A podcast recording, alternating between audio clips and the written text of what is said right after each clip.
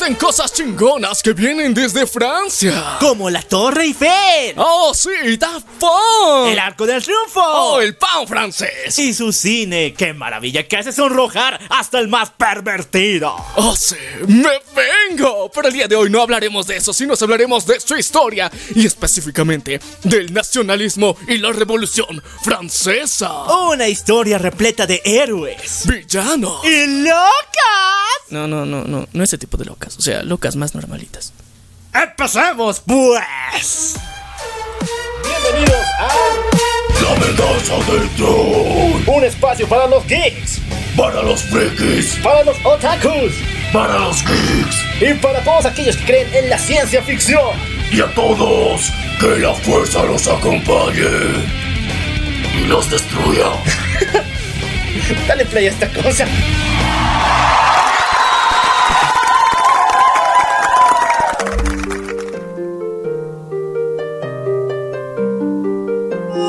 Buenos días, buenas tardes, buenas noches, buenos viajes trascendentales, buenas fumadas poderosas, buenos tomos para ti, también para mí y buenas voces para todo el mundo. Yo soy el Acuel. Y yo soy Minion. Y esto es. La venganza del troll. ¿Cómo están, queridos amigos? Este programa va a ser súper, súper, súper especial. Vamos a saltarnos lo otaku, lo freaky, para irnos directamente a los libros de historia. Sí, chicos, porque el día de hoy nos vamos a poner bien pinches medievales.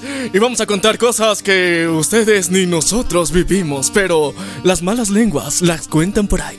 Y tenemos que hacer una, una especie de disclaimer muy especial porque... Atención. Atención chicos, atención. Las siguientes historias que van a ser contadas sobre la historia de Francia no tienen el objetivo de ofender a ningún francés, para empezar ya. Y no siempre vamos a reflejar los actos que pasaron 100% en la realidad, sino nos vamos a mezclar historias chingonas que pasaron en la ficción con la historia francesa. Y bueno, muchachos, ya saben el lema cuando hablamos de historia aquí en el programa. No como fue, no como hubiera sido, ni tampoco como nos gustaría que fuera. Es al estilo de la venganza del troll, pues. Así que chicos, pongámonos bien medievales porque ahorita nos vamos a transportar hasta los finales de la Edad Media de Francia.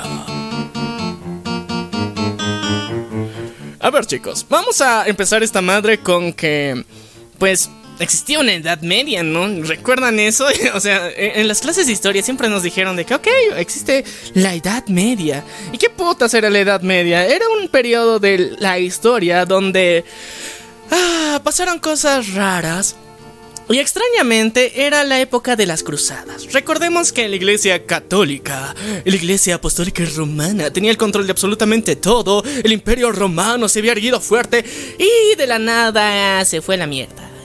Y en ese momento fue el preciso, específico y sagrado momento en que otros países estaban debatiéndose de que, ok, nos conquistaron los romanos, ahora les hicimos fuchi fuchi y se volvieron hacia Italia.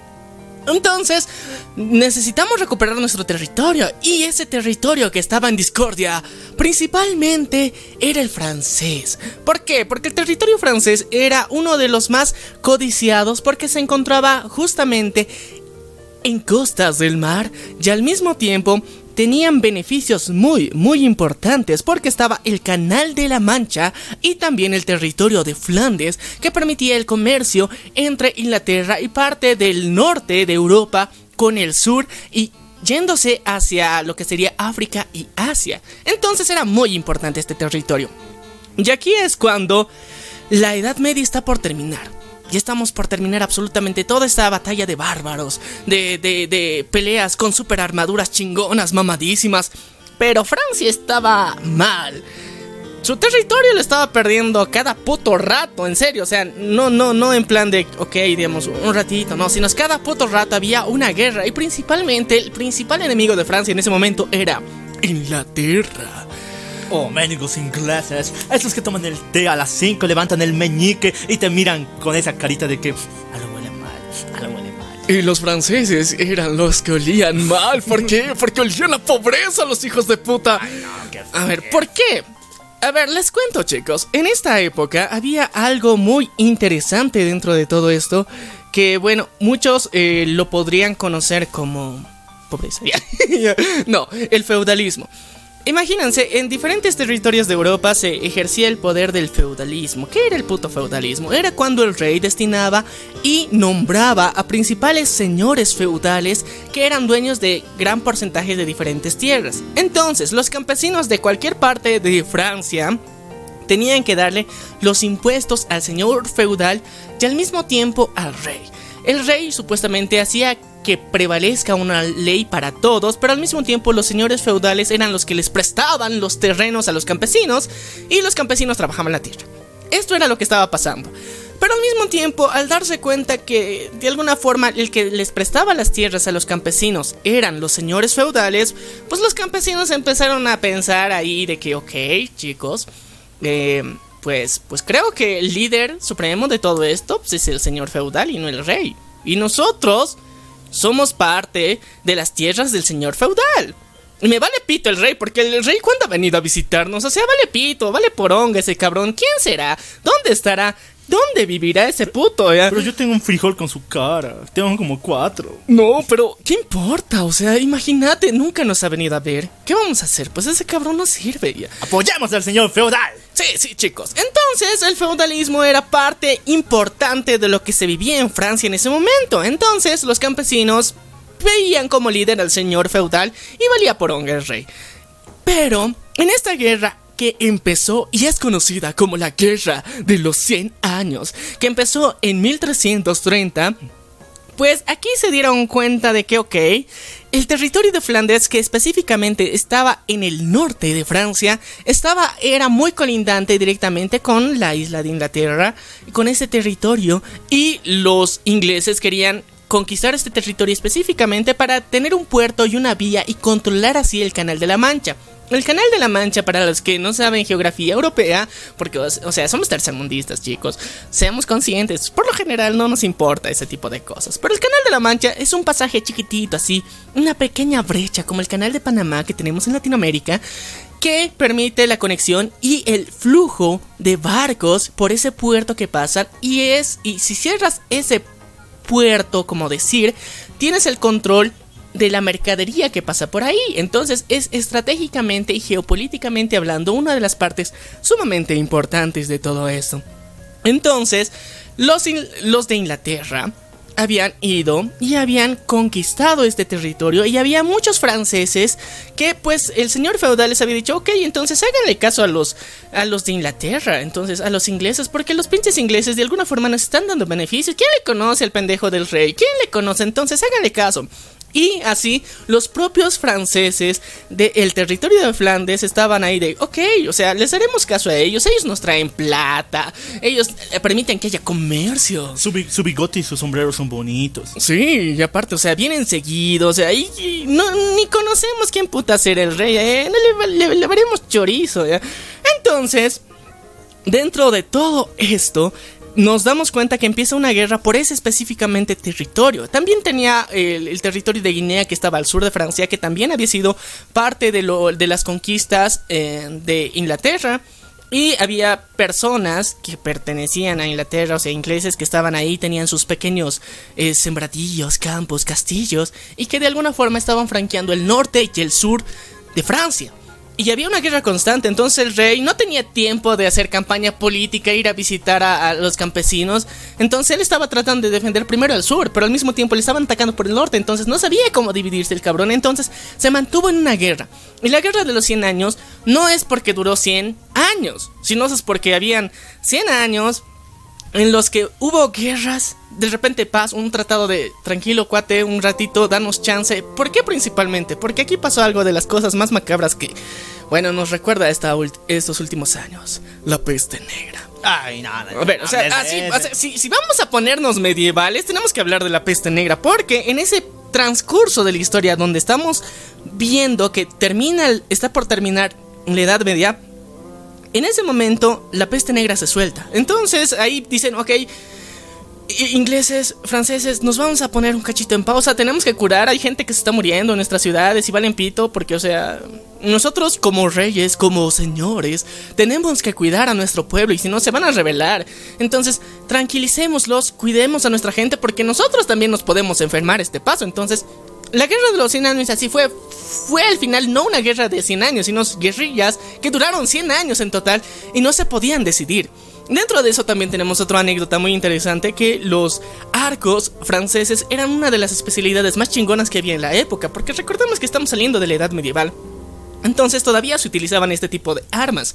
Y el arco largo francés era de los más conocidos de la época porque eh, habían retenido y habían eh, dado un ataque contundente a los ingleses gracias a una lluvia de flechas muy estratégica, muy chingona y muy bien pensada. Y eso permitía que los arqueros franceses sean muy chingones, porque, o sea, sus arcos, como eran largos, permitía que puedan cargar flechas más rápido, que tensarlas no fuera tan difícil y al mismo tiempo fueran muy precisos. Entonces, los arqueros franceses eran a los que les tenían miedo. Pero, también te falta una, una, curiosidad más, un acontecimiento. Aparecía un cuate con una máscara como de búho, así, con todo vestido negro mientras bailaba de restaurante a restaurante, ¿te acuerdas? Ah, sí, ¿quién era? No me acuerdo. El doctor de la peste negra. El que aparece ahorita. Sí, ya El que va a los McDonald's, sí. E, ese cuate, ese cuate era alias el Doc, el Doc, se vestía de cuervo, es que parece cuervo. Honestamente parece cuervo. Pero ese carnal era el que de alguna forma estaba cuidando y se dice que al final no se vestían tanto así, sino es que... Eh, ¿Por qué tenían esa parte que parece pico? Porque solamente ponían ahí hierbas que permitían filtrar supuestamente el aire que, que entraba dentro de la máscara y así no se contagiaban. Pero igual muchos se han contagiado porque, o sea, ese filtro no funcionaba. Pero bueno, no vamos a entrar en quisquillosidades de la peste negra. La cuestión es que continuando con, o sea, una vez pasada la peste negra, como ya tenían la, la, fama los franceses de tener arcos chingones, entonces ellos bien confiados eran de, ok, vamos a volver a atacar con nuestros arcos chingones y los ingleses no van a poder hacer nada. ¿Y saben qué, perros? Como prueba de que somos los más pendejos, los más cabrones, los más chingones aquí, cada vez que le demos un flechazo a uno de los ingleses, vamos a ir, los vamos a agarrar y les vamos a cortar el dedo del medio. ¿No, ¡Ese va a ser nuestro trofeo! Y ya sé, sí, chicos, esta madre es bien medieval porque, o sea, imagínense, o sea, cortarles el dedo del medio. Pero ahí surge una de las cosas muy importantes para nuestra época. ¿Por qué? Porque el ataque de los franceses fue un completo fracaso. Porque los ingleses dijeron, ah, cabrón, con que vienes con flechas, ¿no? Pues me hago un hack así, muy épico, que no te esperas. A ver, a ver, dime. Escudos. Se pusieron. Don comedias, don comedias. no mames, en serio, pero chicos. O sea, usaron un, pinche escudo que se lo pusieron, o sea, eh, formando una cuadrilla de defensa que se protegía en la cabeza. Con los escudos entonces, los, las flechas francesas no los atacaron correctamente. Entonces, no murieron. O sea, en comparación, los ingleses vivieron más que los franceses y entonces fracasaron porque los otros estaban confiados en sus pinches flechas. Bueno, esa estrategia también es similar a lo que sería la formación tortuga del ejército romano. Entonces, para recrear esta cosa, eh, le hicieron bolsa. La cuestión es que tiempo después se dan cuenta de que, o sea, termina la guerra y de repente, mientras se están replegando los ingleses, les van diciendo y les van sacando el dedo del medio a todos los franceses y les dicen, a ver, puto, no pudiste sacarme el dedo. Y desde entonces hasta la actualidad conocemos que el dedo del medio como un insulto. Bueno, también es la Britney señal, no te olvides. Es la Britney señal. Lean historia, chicos. Léanlo. Ármense de cultura. Sí, chicos, la Britney señal también originalmente creada por los ingleses durante la Guerra de los 100 años. Y bueno, la cuestión es que ahora sí vamos a llegar a esta parte en donde pues la esperanza de los franceses estaba perdida. Primero se confiaron dentro de los, o sea, de, los cuatecitos que, decían que eran los más chingones, los más mamones aquí. Y al final pues en el pastel eh, no se pudo porque, o sea, ni sus arqueros les pudieron defender correctamente.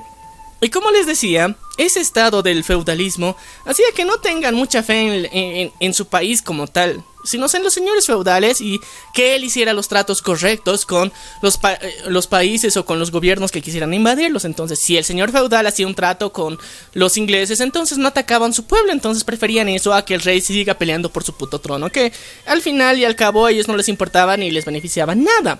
Pero aquí aparece nuestra querida llamada Ah, para muchos loca, pero para otros amada y querida y una santa de la Iglesia Católica. Hablamos de nuestra querida Juana de Arco. ¡Oh! la waifu de Faith, ¿verdad?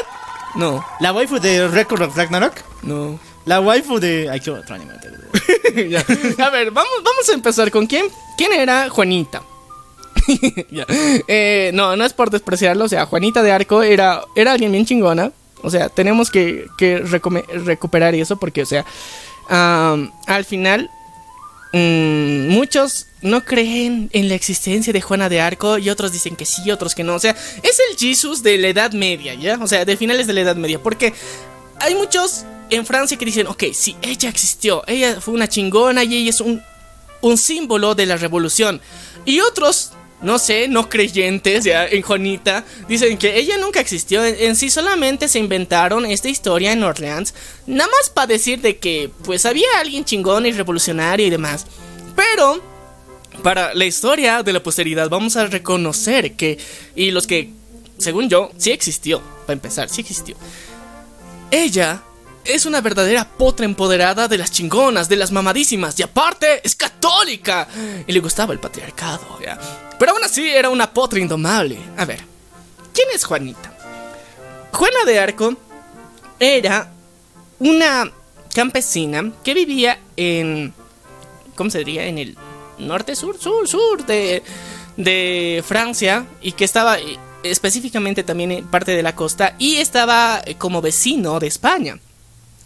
Y específicamente ella tenía algo muy particular. Que a medida que iba creciendo, específicamente a los 13 años, dice que empieza a escuchar voces. Pero no cualquier tipo de voces, sino las voces feas, las voces que te dicen que hagas cosas, las voces que te llaman a la batalla, las voces que dicen que vas a ser la líder revolucionaria, que dirigi- dirigirás ejércitos. Y así. O sea, Juanita nace en el 1412. Y a los 13 años dice, ok, escucho voces. Me siento Harley Quinn. Tengo que ir a matar gente. Ah, no, digo, liberar Francia. Tengo que liberar Orleans. Y tengo que ir hacia donde está el rey. Sí, el rey. Carlos VII. Tengo que ayudarlo. Y esa es la voz que está rondando en su cabeza. O sea, desde los 13 años empieza a escuchar una voz que le dice, tú vas a ayudar a liberar Francia.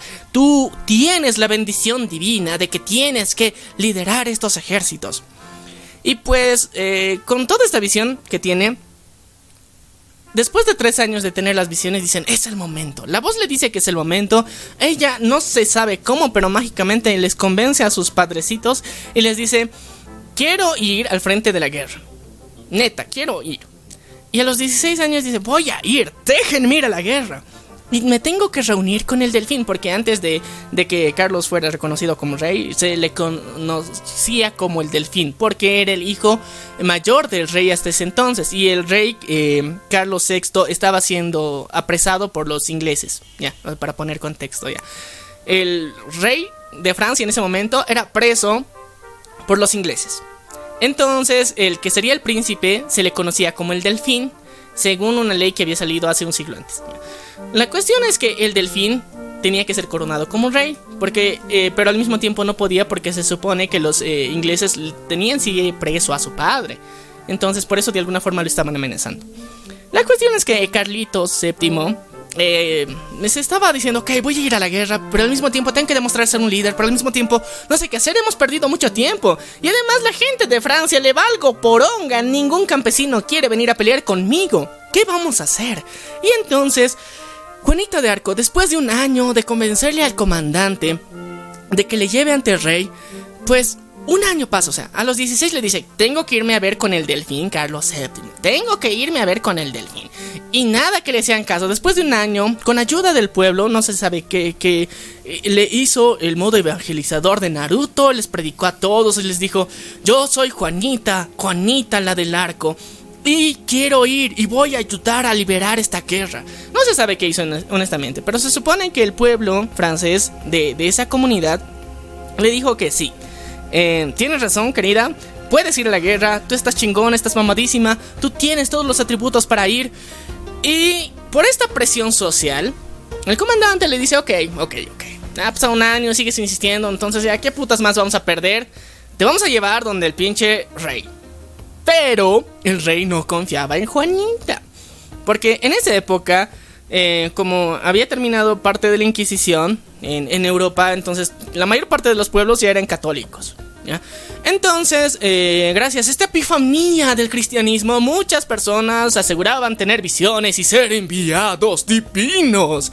Y tener visiones de que ellos eran el Mesías, ellos eran los líderes y demás mamadas. Entonces, eh, cualquier pendejo podía decirlo. Soy enviado de Dios, denme tierra, denme plata, denme, denme, denme, denme. Entonces el rey de Francia no era pendejo. Bueno, el delfín de Francia en ese momento no era pendejo. Entonces dijo, ok, si Juanita quiere venir, quiero probar que de verdad es una enviada divina.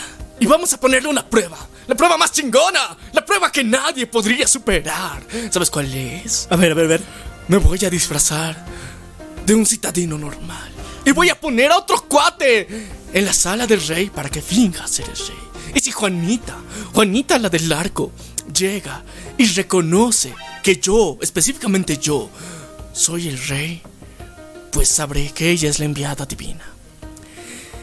Eh, y así lo hizo. O sea, Juanita llega donde el rey y ve este cabrón de la silla no es el rey. Entonces, mágicamente se acerca directamente a un campesino específico y sí, ese cabrón era el rey disfrazado. Entonces, ahí tienen confirmada la teoría de que pues ella sí era una enviada divina. Wow, qué forma increíble. Pero también, no sé, o sea, el rey.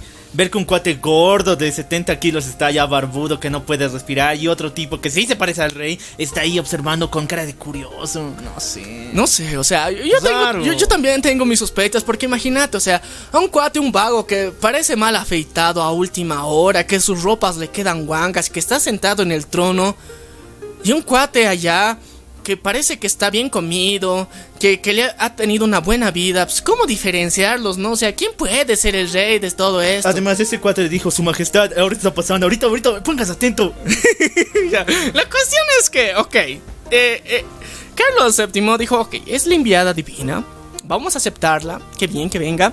Y se dice que después de ese momento tuvieron una reunión privada en la que dijeron cosas secretas, ya, que no sabemos que sean. Pero imagínate, una Juanita de 17 años que ha tenido los huevos de ir, Ovarios. ovarios, ovarios, las boobs así bien, bien, bien fortalecidas como para irse de su rancho, de su tierra, de su pueblito natal, para irse a encontrar con el rey.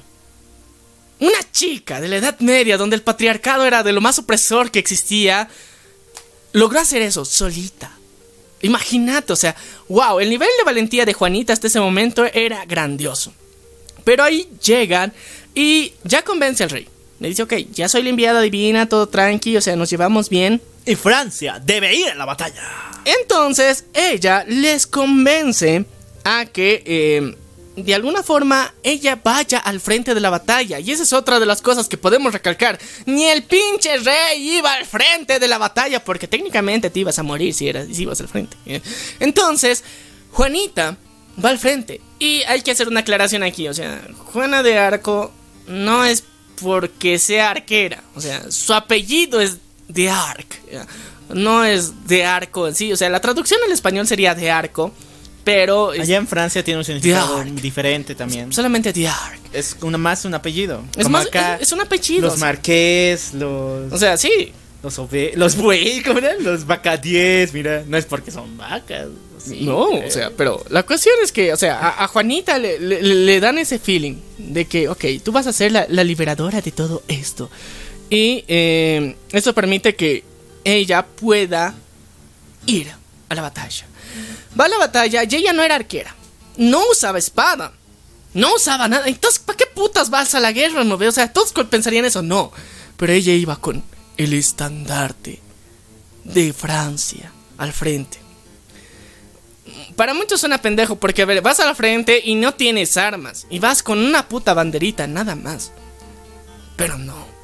Para esa época era muy chingón hacer eso porque, o sea, necesitabas un culo de valor como para irte al frente y solo con una banderita. Bueno, también era un símbolo para levantar la moral de todo un batallón. Hasta hoy en día siguen habiendo escuadrones de, de banderoles, creo que así se llaman en los ejércitos. Pero claro, no en la batalla, batalla. No, no, o sea, va- van marchando y adelantito actos de está. conmemoración. Sí, pero mientras tanto Juanita iba al frente en la guerra, guerra, entonces en la batalla de verdad, ahí iba. Y mágicamente empiezan a ganar las guerras. O sea, Juanita de Arco va al frente con sus pinches estandarte culerísimo, ya, pero va al frente. Con Bueno. toda la armadura, eso hay que reconocer. E- e- Esta mujer tenía toda la armadura, se ponía bien la armadura y sí va al frente. Va al frente con su pinche estandarte y dice, ok, aquí vengan los putazos. Yo, yo, yo vengo enviada del divino, del, del, del Jesus, ya, del todopoderoso. Chinguenme, ya. y no, nadie podía. Oh, Juana de Arco y su ejército de Sims. Digo de franceses. sí, ya. La cuestión es que todos los franceses van, se acercan y ganan tres batallas seguidas. Y lo más importante, recuperan Orleans. Y Orleans era uno de los territorios que ya estaba así a punto, a punto, a punto de ser completamente perdido por parte del rey Carlos VII. Y de alguna forma también podemos decir que el, rey Carlos dijo, ok, esta pendeja quiere ir al frente, pues que vaya, al fin y al cabo solo es una pelotuda. Pero la cuestión es que eh, los soldados y el pueblo francés empieza a darse cuenta de que ella, en las batallas que ella participaba, ganaban y ganaban bien chingón. O sea, no ganaban en plan de que, ok, a duras penas ahí de, eh, o sea, 6 a 5, así, no. O sea, ganaban así, 9 a 1, así, chingón sobrevivían un culo de los soldados. Eran de, ok, entonces muchos empiezan a considerar que Juanita era una mujer santa. Ella misma todo el rato iba diciendo de que yo he venido para liberar a Francia. Y ese era uno de los dichos más importantes de Juanita porque... O sea, como les había dicho, eh, el, el feudalismo que había en Francia, decían, o sea, los soldados y, y- y los franceses decían, yo vengo en nombre del señor feudal de tantos. No decían en nombre de Francia. El señor feudal es mi papi. Sí, o sea, e- e- es, mi jefe, ya. E- e- es, mi sugar, cualquier cosa así. La cuestión es que iban en nombre del señor feudal y no del país. Y aquí es como nace y resurge lo que hoy conocemos como el nacionalismo francés. Porque Juana de Arco era la que venía chingue y chingue con, con la idea de que vengo por Francia, vamos a restaurar Francia, vamos a recuperar todo el territorio perdido de Francia. Y por Dios, por el rey, vamos a recuperar nuestras tierras. Entonces, la gente se empieza a, a- a asimilar eso, o sea, hablo raro, soy ¿Te la francés, o sea, sí, o sea, hablo raro, soy francés, no soy como los pelotudos de la isla del frente, o sea, ellos son ingleses, hablan inglés. Yo hablo francés, entonces ¿de dónde puta soy? ¿Por qué me creía inglés si no hablo en inglés? O sea, ¿qué pedo? Y gracias a esto empiezan a, tener, digamos, un- una valentía más alzada. Y en dos años, Juanita de Arco tiene cinco batallas. De las cinco, todas las gana. Uh, no, no, no, qué guaso. Se supone que esta mujer era una gran estratega y que al mismo tiempo sus planes eran tan vergas que siempre ganaban. Muchos dicen que era muy inteligente y por eso ganaban las guerras, otros dicen que era enviada divina y por eso ganaban. Y bueno, cada quien su cuento. La cuestión es que ella marcó historia e hizo un giro dentro de todo esto y yo sí digo que sí existió, porque otros se niegan. No se ve eso raro eso ya. La cuestión es que después de eso se dan cuenta de que hay una base que quieren recuperar, muy importante. Hay un castillo, hay un lugar donde quieren ir eh, en el puente que estaba en el lado de los borgoñeses. O sea, la cosa- hay un territorio borgoñés. Eh, el territorio borgoñés eran de los renegados de Francia, ¿ya? Eran franceses que estaban emputados con Francia porque el rey no hacía ni, ni porongas, entonces estaban del lado inglés. En este lugar se supone que iba a ser uno de los lugares que tenían que conquistar y eh, para conquistar este territorio mm, iban a poder supuestamente rescatar a varios presos franceses que habían ahí para continuar con su guerra. La cuestión es que Juanita le pide ayuda a Carlos VII, pero Carlos VII dije, oye, recuperamos Orleans, estaba chingón, estaba bonito, ¿para qué vamos a ir con los renegados? Son unos putos traidores, entonces a Juanita no le envía las tropas que ella ha pedido. Y por culpa de eso, Juanita, en el puente del, de- del territorio borgoñés, es apresada. No, no, no. Nuestra heroína, a los 19 años, es apresada. Y aquí dicen, ok, mm, ¿qué hacemos? A ver. Los borgoñeses tienen dos opciones. Tienen a Juanita. Y dicen, pues quien paga más se la queda. Ah, Entonces, técnicamente la tenían secuestrada. Le dicen al rey de Francia, Carlos VII, querido Carlitos, eh, pues tenemos a tu heroína, a la que levanta el ánimo de tu pueblo, secuestrada, en nuestra casita. Eh, ¿Nos pagas? y te la devolvemos. Y, ya, o sea, solamente paganos y, y te la devolvemos. Pero el rey Carlos dijo, ah, ya ha levantado los ánimos suficiente, ¿no? O sea, ya sirvió de porrista para todos los franceses. ¿Qué más necesitamos? O sea, nee. Además, además llega hasta un chingo en tratar de recuperar a mi padre. Además, ya hay otra waifu de temporada. Sí, sí, sí, o sea, sí, o sea, mira, me, me- me quiero casar y técnicamente ya soy coronado como rey oficial de Francia, entonces... Eh, Juanita, se las va a arreglar, es, es- es bendecida por Dios, entonces que le ayude, ¿no? O sea, que le ayude. La cuestión es que los borgoñones, los borgoñeses, no sé cómo se pronuncian, esos cabrones, agarran a Juanita y se les ofrecen a, a- a Inglaterra. Y en Inglaterra dicen, mmm, ella era supuestamente la heroína, entonces, sí, tráela para acá, toma el dinerito, te lo mando, queridos borgoñeses, y listo. Ah, Entonces, nuestra querida Juanita es juzgada. Es juzgada por la iglesia eh, británica de ese momento. Y ellos le hacen un juicio que para muchos puede considerarse completamente injusto y confirmo. Se le acusa de travestismo para empezar. ¿Y por qué? Porque, o sea, Juanita no había trajes, o sea, armaduras medievales para mujeres. No había, no existían. Supuestamente los soldados todos eran vatos. Entonces ella se tenía que poner esa armadura y por eso se le acusaba de travestismo. Al mismo tiempo, como ella era una mujer bonita, una señorita, en la flor de la juventud, entonces prefería vestirse de vato para que no le jodan, pues. O sea, si ahorita la cosa en las calles ya está potente, imagínate en la Edad Media. Entonces, para que ella no distraiga con su exorbitante belleza, entonces, o sea, todo su outfit era de vato era para la guerra. Porque pues, para eso estaba yendo y técnicamente cargaba el estandarte. Entonces, por eso, ellos lo usaron como argumento para acusarla de travestismo. Y también de herejía. ¿Por qué? Por falsas revelaciones. Porque ella decía ser enviada por el divino. Y eso se consideraba herejía. O sea, estamos saliendo de la Edad Media donde cazaban brujas y demás mamadas. Entonces, si decías que venías de parte de Dios para un pueblo al cual no ayudabas, entonces pues, sí, técnicamente eras hereje. Entonces, los sacerdotes, eh, el, obispo, la considera de, de, de, Gran Bretaña. Sí, de Gran Bretaña la considera un hereje.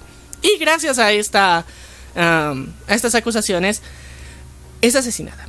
Juanita de Arco muere en el 1431 a los 19 años y muere quemada. O sea, como brujas, por eso, o sea, la herejía era un tema muy potente en esta época. Muere quemada la Juanita. Chicos, un minuto de silencio porque voy a hacer algo horrible. ¿Qué vas a hacer?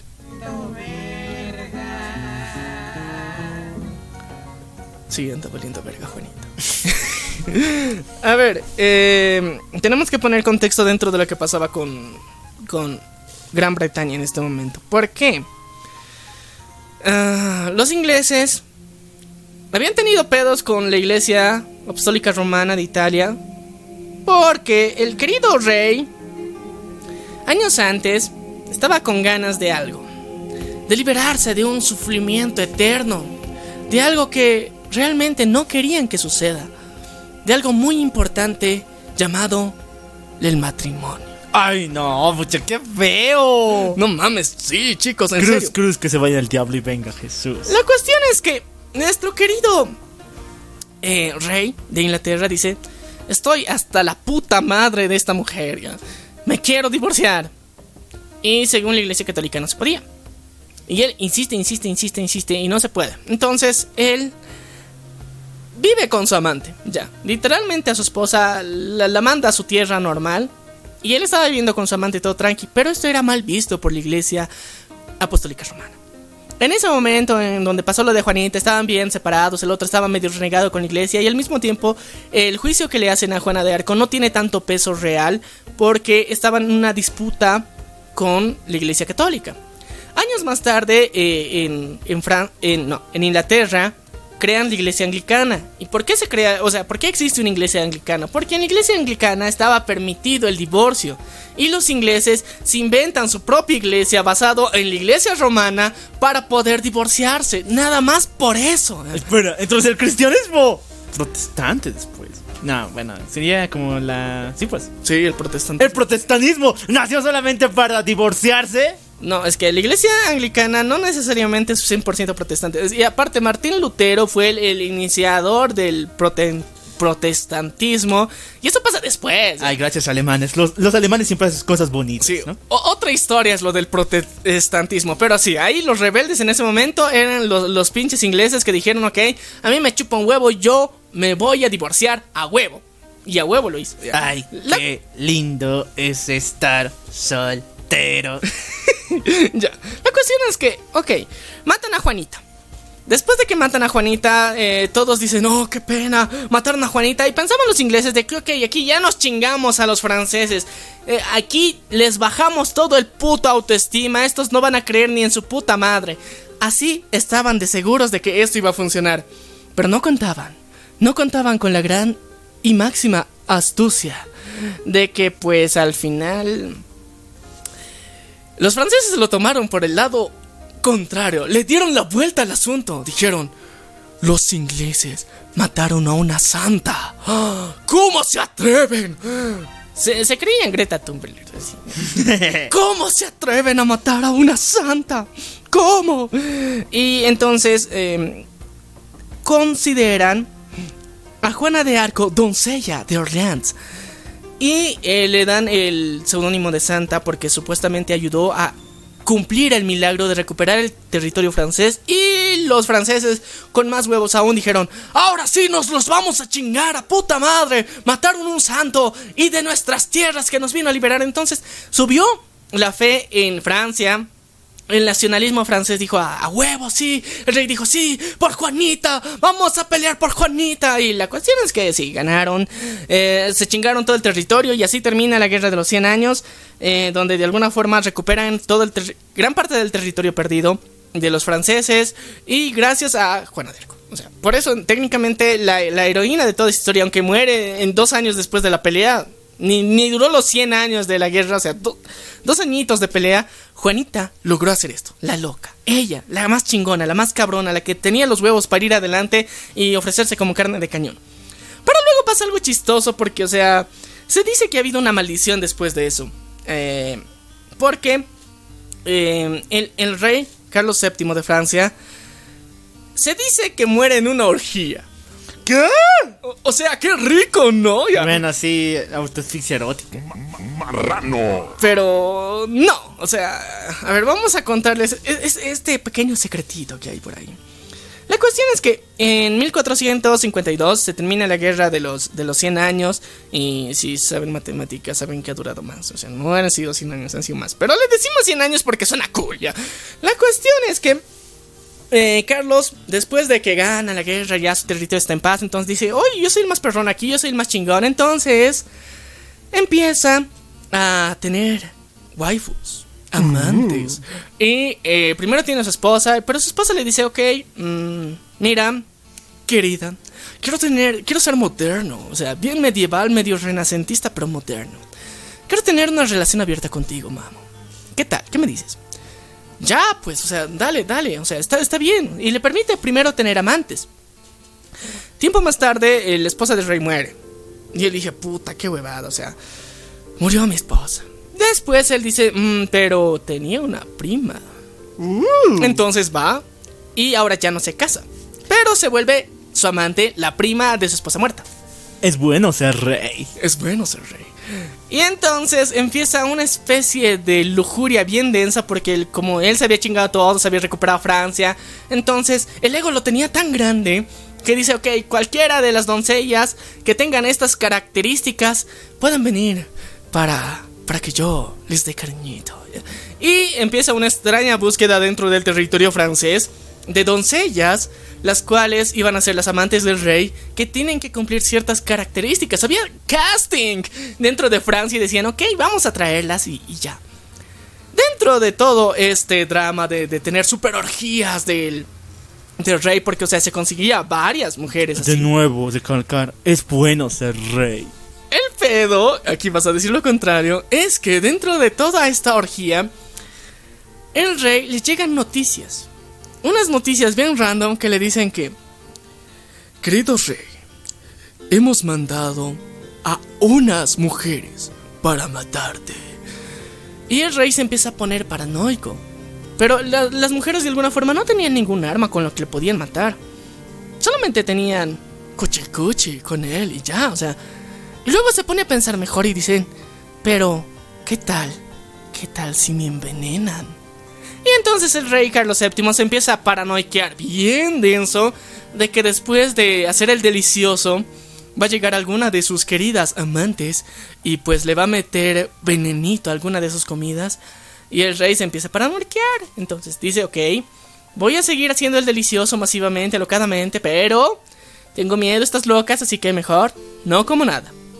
Y así fue como avanzaron casi tres meses donde el rey no comió casi nada. Y el rey Carlos VII murió por inanición, por hambre. ¡Tanto comía el muy hijo de puta! Me estás diciendo que el 4 se murió por pendejo.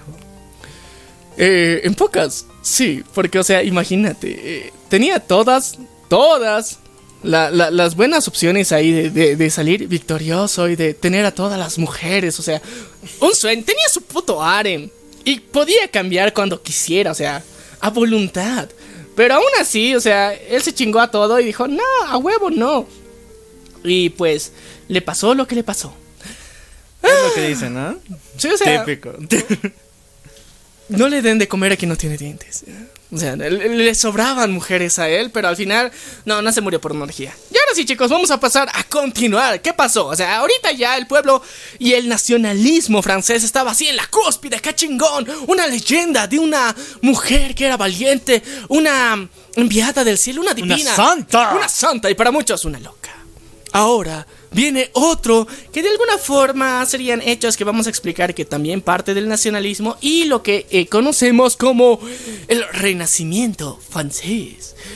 Y estamos hablando de una de las historias más importantes de la literatura mundial. Hablamos de la obra de Los Tres Mosqueteros. Los tres mosqueteros. Sí, de nuestro querido Alejandro Dumas. Este gran autor que técnicamente vivía en el 1800, eh, no me acuerdo cuánto ya, pero la cuestión es que vivía en el 1800, él tomó toda la información de Francia y decidió volver los libros, pero no libros cual, o sea, no libros inicialmente, sino historias. Historias que salían en el periódico local. Entonces, cada semana sacaba así un, párrafo, así un- una plana, donde contaba la historia y se iban sumando. Y una eh, de las primeras que ha creado es la historia de los tres mosqueteros. Y la historia de los tres mosqueteros ocurre dentro de los años 1600, que eran 200 años antes de la existencia de, de Alejandro Dumas. Y esta época es precisamente el Renacimiento francés. Y para, para darle contexto a esta madre, tenemos que aclarar algo. O sea, los tres mosqueteros tienen referencias históricas importantes porque se consideran novelas históricas. Pero que no siguen la historia al pie de la letra, sino que, o sea, agarró a personas reales y les puso en una trama bien confusa, bien intensa. Y esas los convirtió en libro que después, o sea, es conocida por todos. Y si no la han conocido, ahorita la van a conocer. Bueno, también lo conocen más que todo por su lema, que, bueno, también en Boku no Hero hacen referencia, que es uno para todos. Y todos para uno. Y bueno, también todos para uno y uno para todos, ya. Y el otro de las manos levantadas y todos en el verano y en el... No, eso no, eso no, eso no. ah, no, eso no aparece en el libro. Eso Ah, no aparece en el libro. La cuestión es que aquí, eh, en, el Renacimiento francés, y vamos a decir qué putas es el Renacimiento. Salimos de la Edad Media. Entramos a una época donde de alguna forma la iglesia ya no tiene tanto poder, Roma valió chingada, eh, está de alguna forma allí, entonces los británicos, los ingleses ya hacen su propia iglesia para poder divorciarse, ay, de alguna forma se respira más libertad en el ambiente, se dan cuenta de que, mmm, quiero vivir, quiero hacer cosas chingonas, o sea, no me voy a morir, ya pasó la peste negra. Yo, yo pensé que iba a decir, viva los divorcios. ¡Vivan los divorcios! ¡Viva también! los divorcios! O sea, to- todo eso está, está muy chingón. Pero también puedo hacer arte. ¡Ah, qué cabrón! Ahora sí me permiten dibujar a doncellas desnudas. Y a vatos también. ya. Entonces, em, el arte empieza a evolucionar. Empiezan a salir nuevos poetas, escritores, artistas. Y también la tecnología va avanzando. Y aquí se presentan las, los inicios de las armas de fuego. Que inicialmente fueron construidas en Asia gracias al invento de la pólvora, que después pasa a Medio Oriente y después de ahí se contagia a Europa y los europeos dicen, ¡oh, qué chingón! Y entonces eh, las armaduras mismas van cambiando. Recuerden que Juanita de Arco tenía toda su armadura completa, así bien chingona, bien, bien de hierro se sentía la, la cabrona, pero ahora se dan cuenta de que esto no es necesario. ¿Por qué? Porque las armas de fuego eran tan brutales que hacían mierda cualquiera de estas armaduras, o sea, no te servían para nada, simplemente te estorbaban. Y entonces, en esta evolución, seguían utilizando espaditas. Chingón, pero eran diferentes espaditas, eran más ligeras, entonces los movimientos de los ejércitos ya eran más tácticos y su ropa misma ya era más ligera, más tranquila. Bueno, ese también es el inicio de los uniformes como tal. Sí, entonces esto permite que en sí, en, en, en parte del territorio europeo, los... ¿Cómo se dirían? Los sectores, la milicia especializada en cada arma, o sea, los especializados en lanza eran lanceros, digamos. Los especializados, digamos, en flechas eran flecheros, así, así, bien facheros. Y ahí estaban los mosqueteros. ¿Por qué? Porque eran los especializados en el mosquete. Y este es un arma que de fuego en sí que era una evolución que había que, que, se había logrado gracias a la tecnología y que era un arma más ligera que personas podían tenerlas a la mano y servía para la guerra. Eh, extrañamente, dentro de, la novela de Alejandro Dumas, o sea, los tres mosqueteros no pelean con mosquetes. es, que, es que es bien raro, pues, porque al final, o sea, se supone que en las batallas épicas que tienen, digamos, contra los británicos dentro de la novela, sí se pelean con mosquetes. Pero los duelos que en, realidad pasan en gran parte de esto eh, son con florines, que son las espadas francesas que tenían en esa época. Entonces, les ponemos en contexto. Eran los tres mosqueteros porque pertenecían al, al escuadrón de mosqueteros que usaban mosquetes en la guerra de Francia. Porque no solamente habían mosqueteros franceses, sino había mosqueteros españoles, británicos y así en diferentes milicias de, de, Europa y parte de Asia. ¿Me dices que el título es una mentira? Así como la historia sin fin. O, o, sea, sí es cierto, o sea, eran, eran mosqueteros pero no eran tres. Entonces ya, aquí hay, una disonancia dentro de eso porque, o sea, al principio sí son tres mosqueteros, pero al final de la historia técnicamente no, ya. Eh, y durante toda la historia pelean con florines y no con mosquetes, pero sí eran mosqueteros porque sí se defendían con mosquetes dentro de la guerra. Así que hay, o sea, es cierto y a la vez no. O sea, eh, contundentemente podemos decir que sí es cierto. Pero en parte no. Dentro de la historia podemos negarlo ya. La cuestión es que estos cuates eran fundamentales para el ejército francés. Ya. Entonces eh, el rey se, se, pone chingón y dice, ok, vamos a armar una armada muy chingona. Y como no podemos darles armas de fuego a los campesinos, porque esa también era una de las cosas manipuladoras que hacía el pinche rey, era de, ok, el ejército y, el escuadrón de mosqueteros solamente pueden entrar personas de alto rango, o sea, solamente personas que, eh, señores feudales, personas que tengan alta categoría, que tengan tierras, no cualquier campesino. Y esa era una parte importante, porque como ellos de alguna forma, todos los miembros de los mosqueteros tenían hasta cierto punto una familia que era relativamente importante, eh, no, no les servía de mucho rebelarse contra el rey. Y por eso era un escuadrón de élite especial. Y aquí es donde empezamos con esta increíble y brutal historia. Porque em, los mosqueteros franceses, según eh, en esa época, eran la guardia real del rey, inicialmente. O sea, eran el sector élite. Y aquí empezamos con nuestro querido prota de la historia de los tres mosqueteros. Un hombre, un muchachito. llamado D'Artagnan Sí, chicos, D'Artagnan era un cuate que igual que Juanita de Arco, no sé por qué, ya, vivía en la punta de Francia, que estaba cerca de, de España. O sea, del territorio actual de España, pero no me acuerdo qué se les dice en esa época. Pero la cuestión es que estaba cerca de España. Aquí se dice Punta del Cerro. Sí, y en Francia es Punta del Cerro. En la Punta del Cerro. Punta del Cerro. La cuestión es que él, desde, desde que era changuito, se, se pone a pensar y era de, ok, veía el escuadrón élite y decía, yo quiero ser como ellos, yo quiero ser un mosquetero. Y desde joven empieza a eh, entrenar con su espadita, con el florín francés. Y em, entrena mucho, mucho tiempo. Hasta que cuando ya se siente preparado, joven y listo, y se dice que voy a presentarme para ser parte de este gran ejército. Se siente todo chingón. Y al mismo tiempo, eh, para lo- cumplir este sueño, su padre, que conocía al capitán de los mosqueteros, le dice, ok, quiero que cumplas tu sueño, hijo. Yo te voy a escribir una carta especial diciendo que tú, hijo de tu madre, eres mi hijo también. Y que puedes irte a, a París y para entrenar y ser parte de los mosqueteros. Y también aparte de esta carta te voy a enviar un caballo. Pero no un caballo normal, sino un caballo homosexual de las montañas. Super caballo, pensaba. No, pero es que, a ver, eh, lo- los que no entendí la referencia ya saben ya, pero la cuestión es que es, este caballo, ¿por qué, por qué pues, era especial? Porque no era un caballo común. El, el- el caballo que le da su papá era un caballo rubio. Entonces, eh, resaltaba, o sea, en cualquier lado, o sea, la mayor parte de los caballos siempre son cafecitos, o sea, tienen algunas manchitas y todo lo que quieran, pero no son rubios, rubios. Entonces, era especial este caballo y de alguna forma era una muestra para que nuestro querido Tartañán pueda salir de cualquier apuro, vende el caballo. Y al mismo tiempo también le da un poco de money. Con, con- con el dinerito, con la carta y con el caballo, D'Artagnan se va y está llegando hacia Francia y dentro de eso le roban. Como buena época medieval y renacentista, pues había chorros en el camino. Y pues como vieron, un caballo homosexual de las montañas por ahí, o sea, es que el caballo llamaba la atención. Homosexual de las montañas. Pues, O ¿Cómo sea, no va a llamar la O sea, llamaba la atención. Y se dan cuenta de que, ok, ese caballo está chingón. Entonces eh, nos asaltan a querido D'Artagnan. Un hombre con una cicatriz. Un hombre muy curioso. Le roba la cartita.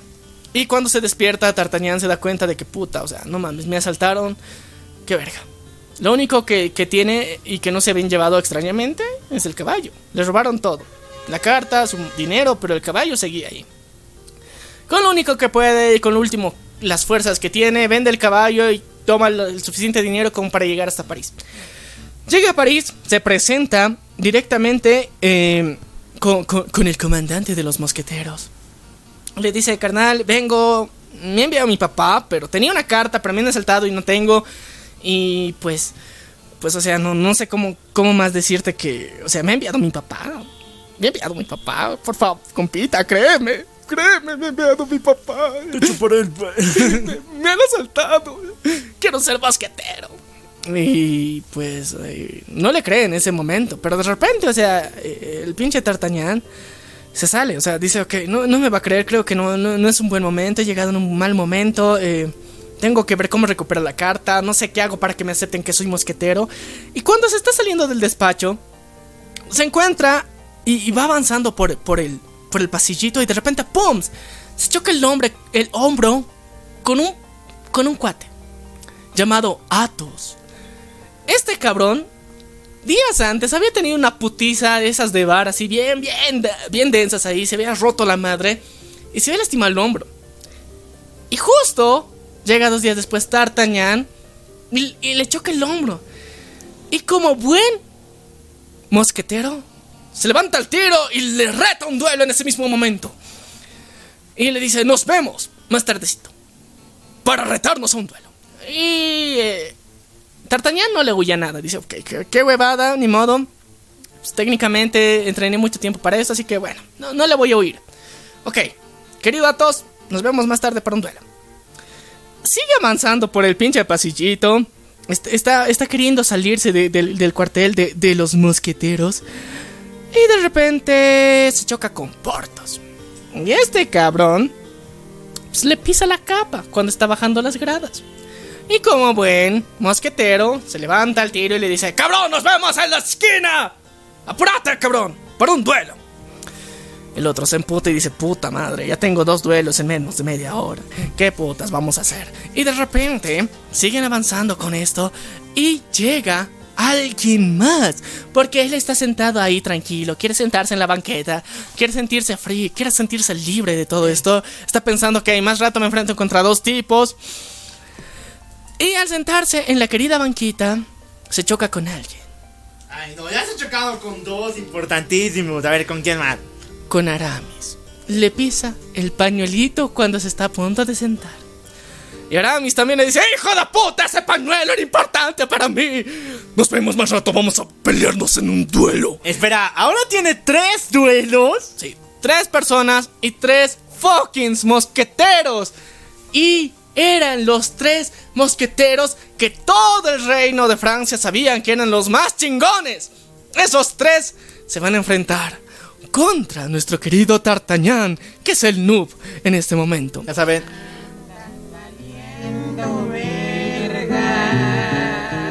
O sea, Tartañán sí anda re valiendo verga. Pero al mismo tiempo tenemos que darnos cuenta que él no le huye. Dice, qué huevada, tres tipos, me voy a tener que enfrentar con ellos. Y pues le salta el brinco. Dentro del cuartel dice, ok, ya les he esperado a los tres. Y los tres le ven y de, ok, nos, nos vamos a hacer mierda a este cabrón. Y están empezando así, su duelo con sus espaditas, todas chingonas. Se empiezan a batir. Y en eso llegan los guardias del obispo. Porque en Francia, en esa época, gracias al obispo, el obispo, que era un, el, ¿cómo se decir? El vicepresidente, el vicerrey de, de Francia, él había decretado que estaban prohibidos cualquier tipo de duelos públicos. Entonces no se podía retar a un duelo a nadie en público sin el permiso y la autoridad del obispo o del rey. Entonces llega la guardia del obispo y se quieren chingar a los tres mosqueteros que estaban ahí más Tartañán. Y ellos estaban queriendo darse en duelo. Entonces dicen, tú nos vas a venir a querer arrestar a nosotros, bola de sabandijas culeras. Entonces, eh, todos se unen y se chingan a la guardia del obispo porque eran los más perrones ahí.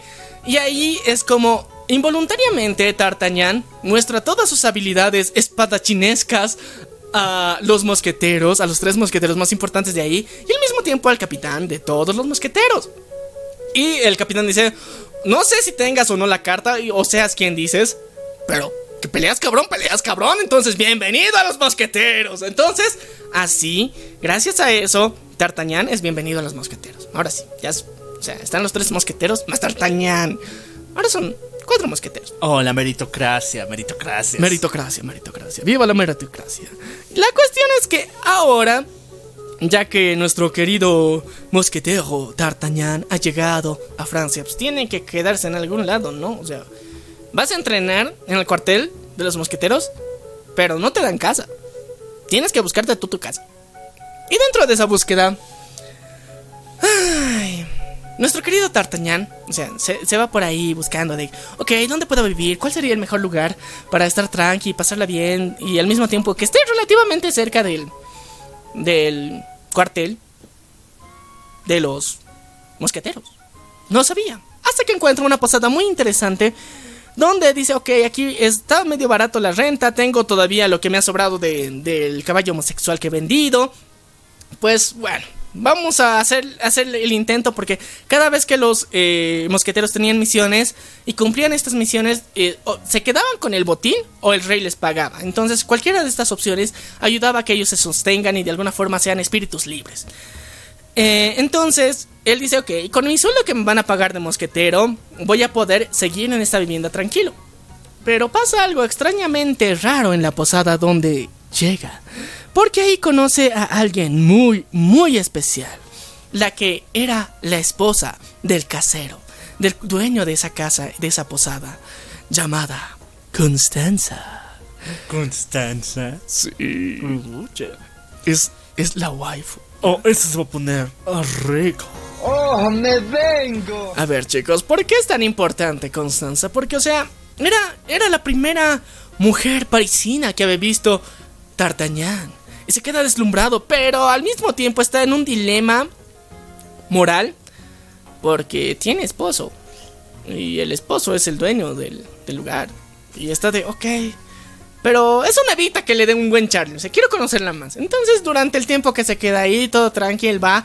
Y de rato en rato se le presenta cualquier X excusa y le dice: eh, Constanza, eh, no tengo agua caliente. Te cuento que no tengo agua caliente. Pero es que todavía no hemos inventado las duchas. Ay, perdón. ¿Me prestas tu fogatita? Entonces así, en lugar de, ¿me, prestas una tacita de azúcar?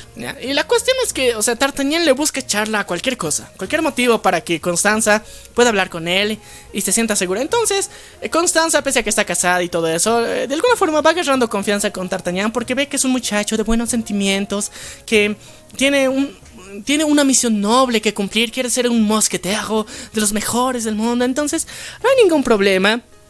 Pero de repente, el casero, que es sí el dueño de la casa, que es eh, el Monseñor Bonechus, ah, no, sé cómo se, pronuncia, pinche francés, el Monseñor, ya la cuestión es que, le vamos a decir el Monseñor, el dueño de la casa, el casero, el, esposo de, Constanza. Este cabrón eh, le, cuenta a nuestro querido D'Artagnan de que ha pasado algo raro. O sea, no, no aparece querida Constanza. Y le ofrece algo muy importante. Le dice, Cabrón, llevan dos días y no encuentro a mi esposa. No sé qué putas le ha pasado. Tú eres mosquetero. Y si logras encontrar a mi esposita, no sé qué peligro esté corriendo, pues yo te voy a dar ese cuartito donde estás viviendo de por vida gratis. Pues Tartanian dice, puta, qué ofertón, o sea, no tengo que pagar casa. Entonces él dice, oye, qué chingón, aparte voy a salvar a mi waifu. Entonces, wow, premio doble, o sea, tengo doble recompensa. Primero, casa gratis, después mi waifu me va a admirar. Voy a ya parece un anime de esos, pero de los Kiritos. Sí, no, pero ya sabes, Alejandro Dumas, puta, se las cargaba intensas. Él es el creador de los Kiritos. Sí. La cuestión es que, ok, dice, ok, voy a salvarla. Va a salvarla, pero resulta que, pues Constanza nunca estuvo presa de nada y no estaba corriendo peligro y al final técnicamente vuelve solita. Pero pero el, monseñor se la cree de que pues, la salvó. Entonces, casa gratis de momento. El pedo es de que ¿dónde putas estaba Constanza para tardarse tanto tiempo? ¿Qué había pasado para que se tarde todo ese tiempo y que hasta manden a buscarle a un mosquetejo? Pues Constanza era, em, ¿cómo se diría? La, la dama de la reina Ana de Austria, que era la reina en ese momento, esposa del rey, obviamente. Y ella no le quería al rey, tenía su amante. Y su amante era nada más y nada menos ah, que el duque de Buckingham. El duque de Buckingham, que estaba técnicamente en un costado de Francia, que era parte de los reinos y, bueno, castillos que nunca habían terminado de conquistar los franceses, pero que tampoco eran gran territorio, solamente era un castillo, pues era el amante de la reina. Y Constanza se encargaba de ser la mensajera.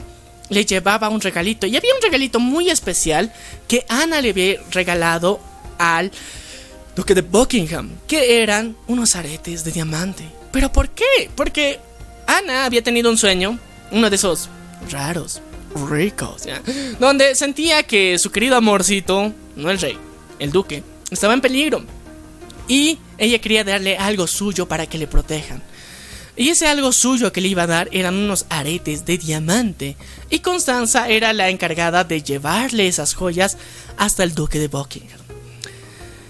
Mágicamente, aquí vamos a entrar que el otro prota muy importante de todo esto es el obispo. El obispo... Uh, o cardenal, obispo. No sé, la cuestión es que es el cura del pueblo, el más chingón que había dentro de esto. El obispo, era el obispo.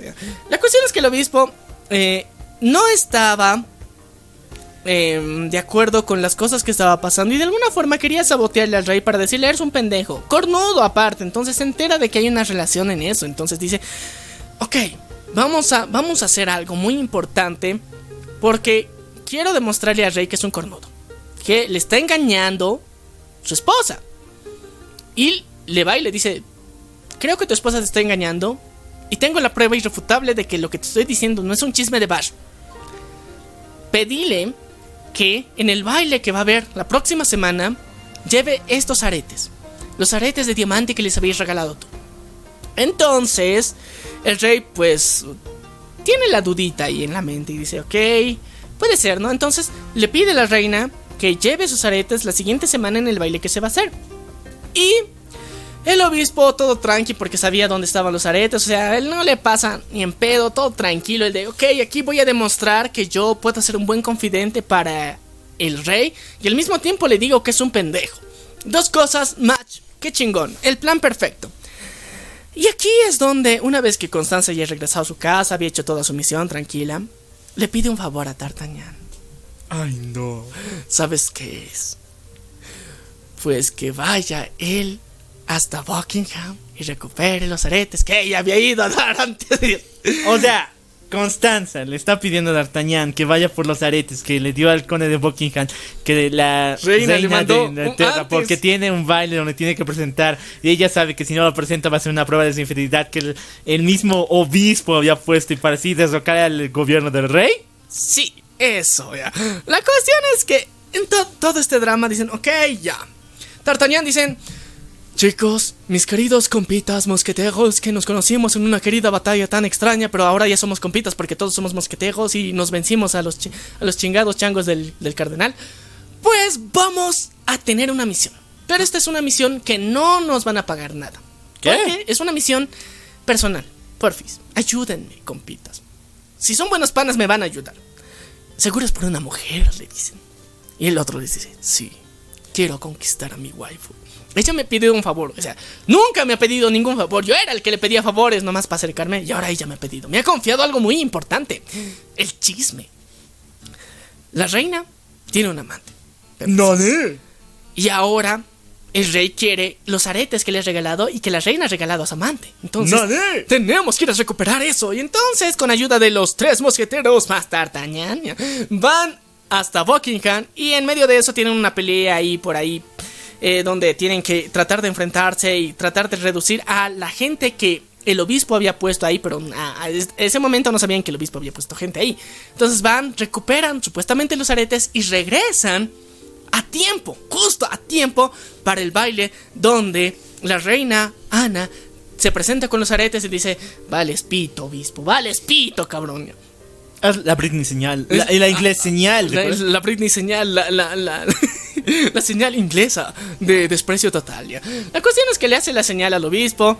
eh, y eh, técnicamente el obispo queda como payaso porque al final no, pues, o sea, todo su plan y todo lo que afirmaba no era cierto. El rey ya no le cree al obispo. Pero el obispo se entera de quién ha sido el que ha recuperado los aretes y había sido un tal Tartañán. Y él se siente devastado. ¿Por qué?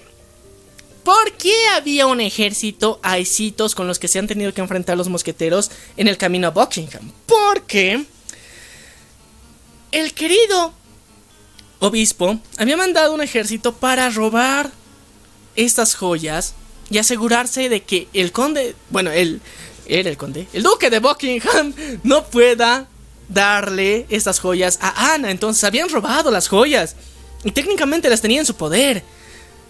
Pero ¿cómo han llegado las joyas aquí? O sea, él, él- se chinga todo eso y dice, ¿cómo putas pasó eso? Y ahí nos descubre el misterio, o sea, nos revela Alejandro Dumas el misterio de que, o sea, llegaron al castillo, no había tal joya, entonces, pero el duque se acordaba cómo eran. Entonces, como era todo chingón y tenía la money loca, él decide y manda a uno de, de sus queridos joyeros a que hagan unas joyas igualitas y con esas regresan a, a Francia y hacen pasar todo el quilombo y ayudan a la reina. Pero eso no lo sabe el obispo. Entonces ahí dice, puta madre, ¿quién carajos ha sido este? Y ha sido D'Artagnan. Y dicen, wow, o sea, ¿qué soldado más eficiente? O sea, él ha logrado hacer todo este plan con ayuda de sus amigos, sí, pero él ha sido el más chingón de todo esto. Y me acuerdo que a este cuate D'Artagnan también era alguien que han nombrado y que se ha chingado a mi ejército cuando querían batir un duelo. O sea, no mames, este cuate es más interesante de lo que pensaba. Y entonces decide preguntarle y decirle, cuate, ¿cuál es tu precio? Quiero contratarte para mi armado, o sea, se, se nota que eres chingón. Y D'Artagnan dice, señor, me va a disculpar, pero yo soy mosquetero. Yo no quiero ser parte del obispado. Yo sirvo a Francia. Sí, él sirve a Francia. Y el obispo dice, puta madre, este cabrón. Ni modo. Pero a mí nadie me rechaza, perras. Entonces, eh, hay un resentimiento por parte del obispo. Dice, puta madre, este cabrón me ha hecho quedar mal ante el rey. Ahora le quiero ofrecer chamba y me rechaza el cabrón. Imagínate qué osadía es esta. Entonces, como Tartagnan ya había regresado, de alguna forma ya tenían citas secretas con su amorcito Constanza. Y, o sea, ya había quedado como el prota, como el héroe, o sea, definitivamente, y era el más chingón ahí. Y eh, Constanza se estaba dando cuenta, o sea, ella era joven, tenía un esposo que era medio viejo, medio ruco, pero que de alguna forma ya le estaba haciendo mover su corazón, pues era Tartagnan. Y eh, tienen una cita especial, una cita que se tienen que encontrar en un lado del camino. Tartagnan llega al lugar y nunca llega Constanza. Y sigue esperando. Espera. Y espera. Y no llega. ¿Qué ha pasado? ¿Qué ha pasado aquí? La cosa es que nuestro querido cardenal ha secuestrado a Constanza. No saben dónde puta está. Nadie sabe dónde está. D'Artagnan, con ayuda de sus compitas, los tres mosqueteros, van en búsqueda por cielo, mar y tierra. Bueno, no cielo, porque no habían aviones ya. Por todos los lugares que podían, tratando de encontrar dónde estaba Constanza. Y no encuentran, la pendeja ha desaparecido. ¿Dónde putas estará? No se sabe. En todo eso, de repente, D'Artagnan, en medio de esas búsquedas y preguntas insinuosas que van, conoce a alguien en el camino que se apiada de él y dice: lo siento por tu pérdida. No sé dónde está, pero con lo que pueda te voy a ayudar. Y extrañamente, casualmente, así bien casualmente, a esta señorita con la que se encuentra le empieza a ver muy seguido. Muy seguido. Muy seguido. En serio. ¡Oh, me vengo! ¿Otra vez es hora de ponerse horny? Sí. Porque esta mujer era un alma seductora. Un alma que estaba buenísima. Ella se llama Milady. Oh, ¿Qué? Milady. O sea, no, no es su título llamada Milady. O sea, que le digan mi señorita, que sería, digamos, traducción al español. My lady. O sea, en inglés. My Lady. No, no. Se llama Milady. Literal, se llama así. Yo también, o sea, cuando leí ayer de. ¿Este pendejo no sabía inglés o qué pedo? Pero no, se llama Milady. Literal, se llama Milady. Para que no quede duda.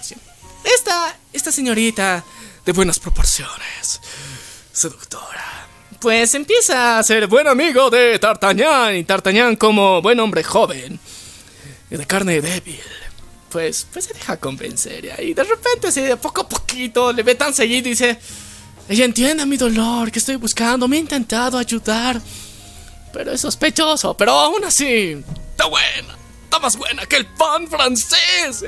Entonces, pues cede a sus deseos, a sus bajos instintos y es seducido por Milady.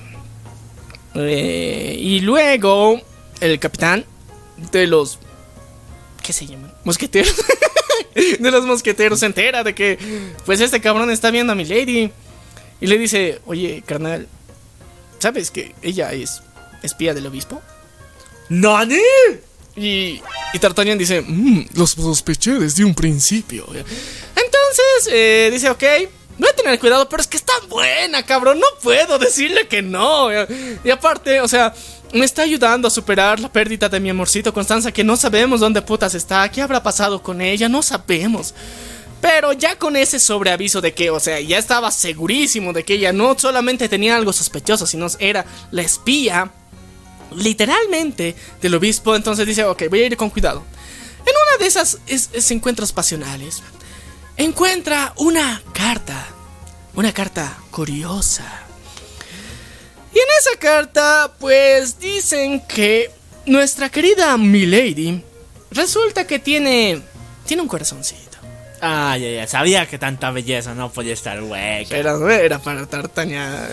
No, no, no, no, no. Pues Milady tiene un amorcito, su verdadero amor según esa carta. Y pues... eh, es un conde. Un conde de Inglaterra.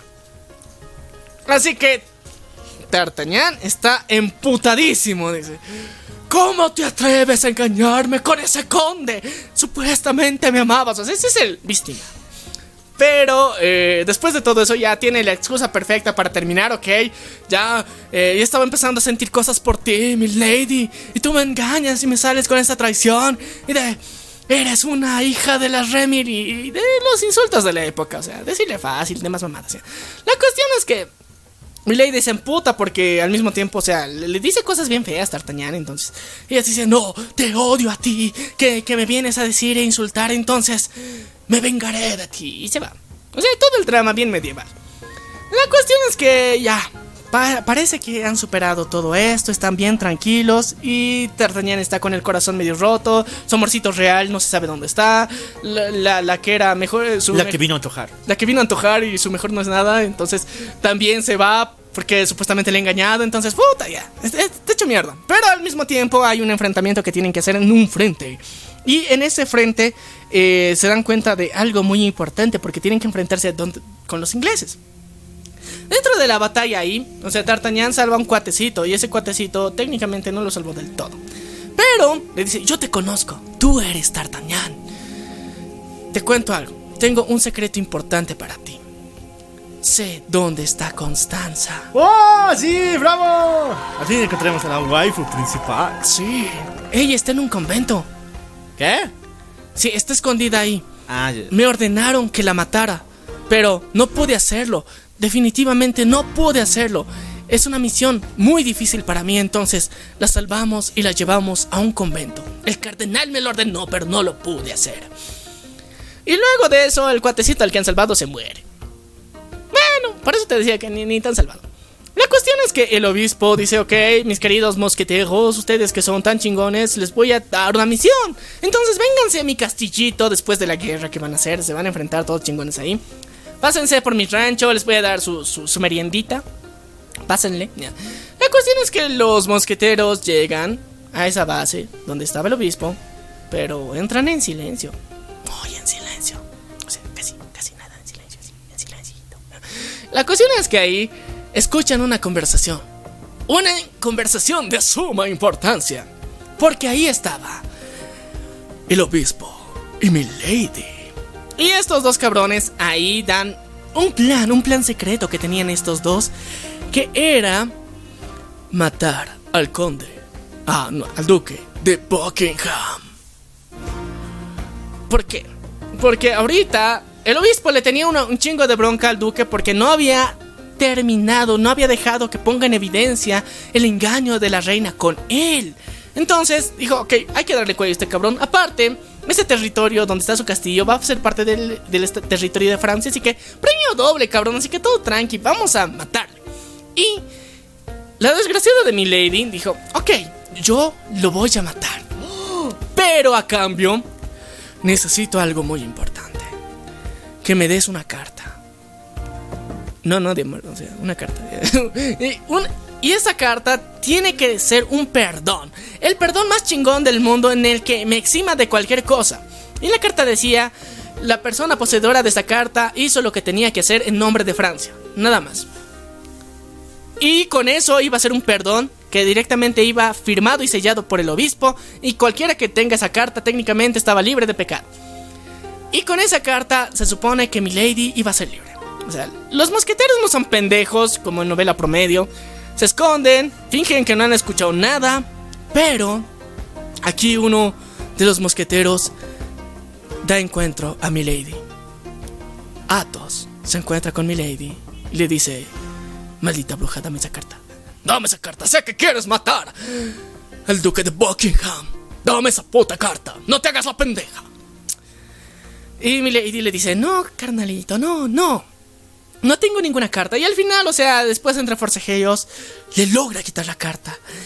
Y de alguna forma mi lady le siente un resentimiento bien potente. Y ahí es donde nos revelan que algo muy importante. Que Athos antes había estado casado. Y casado con mi lady. No, no, no, esto ya son mamadas, son mamadas. No, de verdad, son mamadas. te lo juro, te lo juro, Alejandro Dumas, que habían estado casados estos cabrones.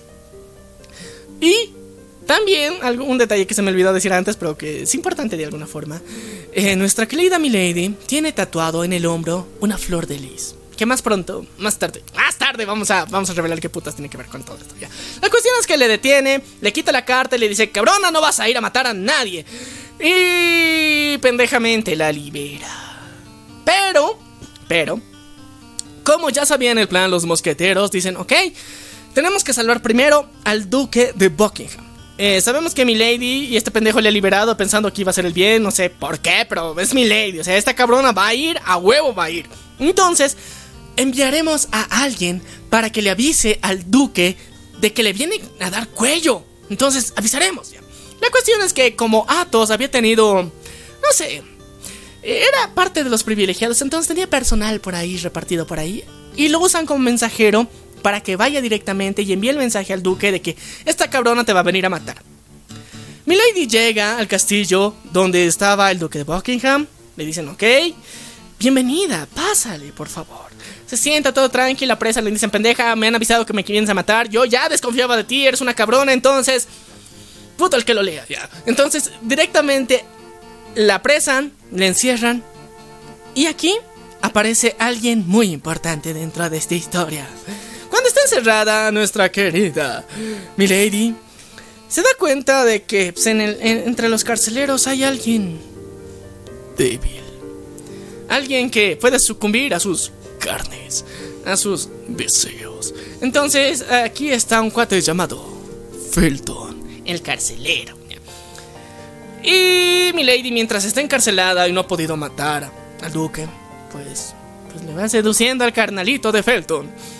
Y pues lo logra. O sea, es que es, o sea, la Fame Fatal técnicamente es uno de los, de los prototipos más importantes. Lo hizo este cabrón dentro de los tres mosqueteros. Milady lo conquista. Y no contenta con conquistarlo y que técnicamente ya, como tenía el carcelero, ya podía irse libre, pues le convence de que mate al duque de Buckingham. ¿Al carcelero? Sí. No. Pero ¿sabes con qué frase? O sea, eh, eh, ¿qué hija de puta es esta cabrona? Porque le dice y le cuenta la mentirita más desdichada. A ver, a ver. Que se la cree Felton. Le dice, Felton, ¿sabes por qué estoy aquí? Es porque el duque, ese cabrón, ha abusado de mí. Y me quiere como su esclava y por eso me mantiene encerrada en esta prisión. ¿Crees que es justo? Yo soy la víctima en todo esto. Tienes que vengarme. Esa falta de respeto que he cometido contra mí, tienes que vengarme. Y así, o sea, le, convence al final. Y Felton, de verdad, libera a mi lady y va y mata al conde de... Ah, bueno, al duque de Buckingham. No, pobre conde. Digo, pobre duque. Ay, me estoy equivocando. la cuestión, la cuestión es que, ok, ya. Se chingaron al pinche Duque. Duque. Ahora, mi lady está ahí de puta madre, ni modo. Ahora tengo que hacerme pepa, tengo que hacerme bola, tengo que desaparecer porque ahorita alguien me va a perseguir. Eh, técnicamente ya estaban de sobreaviso de que yo iba a matar a este cabrón, entonces todos van a sospechar de mí. Entonces me haré bolita y me iré a la frontera tratando de llegar cerca de los territorios ingleses y mágicamente se va hasta un convento.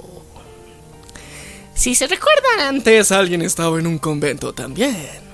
Y ese alguien que estaba en un convento era el amorcito de D'Artagnan. Sí, chicos. Ahora ha llegado una encrucijada muy grande. Constanza, que estaba siendo cuidada en ese lugar, pues técnicamente no sabe que tiene el enemigo principal de su amorcito ahí. Mientras tanto, eh, los tres mosqueteros y D'Artagnan van juntos hacia ese convento, sin saber que Milady estaba ahí.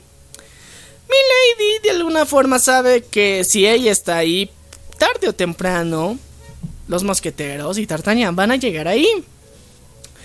Y pues este cabrón ha impedido que salgan los planes y por culpa de él le han encarcelado y aparte le ha prometido venganza antes. Entonces, ¿qué tal si mato a su amorcito? ¡No! Esto ya está llenado de venganza, odio, matanza por todas partes, güey. Y pues, justo el día en que están así, cerquita, cerquita de llegar a esa puertita así, a media cuadra. Pues mientras tanto, mi lady se hace amiga de Constanza, le dice qué buena onda que eres, yo también soy de Francia, pero estoy aquí, y me están persiguiendo, compartimos muchas cosas en común, somos re amiguis. ¿Qué tal, qué tal si aplicamos la inglesa? ¿Qué es ¿La inglesa? Tomar el té. Ah, Vamos a tomar el té, chicos.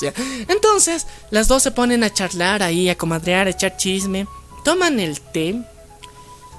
Pero pasa algo sospechoso. A ver, dime, dime, dime. Mi lady no da un puto sorbo a la taza. Y entonces se empieza a sentir mal Constanza. Empieza a decaerse y ahí le cuenta que lo siente, mi lady, lo siente mucho, pero D'Artagnan se la debe. Entonces, ahí le revela su nombre, que es mi lady, le dice, ok, yo soy mi lady y esto es una venganza contra D'Artagnan. Y mientras está agonizando, Constanza, mi lady se escapa y se va. Llegan los tres mosqueteros justito cuando se sale. mi lady. D'Artagnan llega, encuentra a su amorcito tirado en el piso, queriendo estar a punto de exhalar su último aliento. Y le dice, ¿quién ha hecho esto? Dime, ¿quién ha hecho esto? Y él le dice, mi lady. ¿Quién es? Mi lady. ¡No!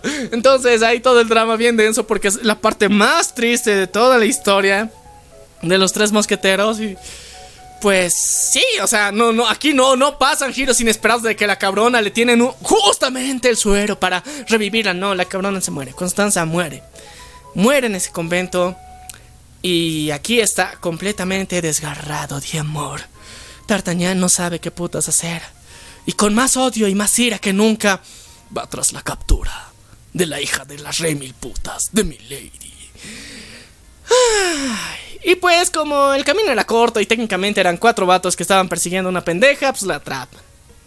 ¡Eh! Y no basta con eso, ahora vamos a revelar la historia de mi lady. ¿Por qué tenía una flor de lis tatuada en el hombrito? Y, y no se olviden que está casada con Portos. Estaba casada. Estaba casada con Portos. A ver.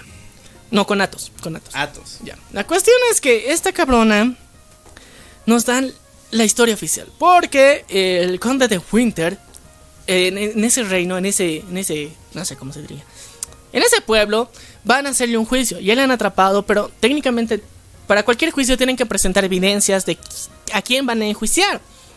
Y ahí llega un verdugo muy especial que había estado dando casa a Milady, no sabían. Pero le estaba buscando por cielo mal y tierra, bueno, por tierra, porque no había mucha tecnología en esa época, pero la cuestión es que ese verdugo le estaba dando casa, le quería dar cuello a Milady. Y él les cuenta la historia de Milady que no sabían por completo.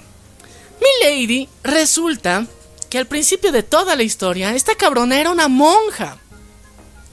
De verdad, neta, te lo juro, o sea, era una monja.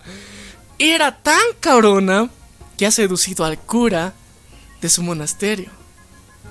Lo ha hecho pecar al cabrón. Y juntos han robado las joyas de la iglesia y se han escapado. ¡No!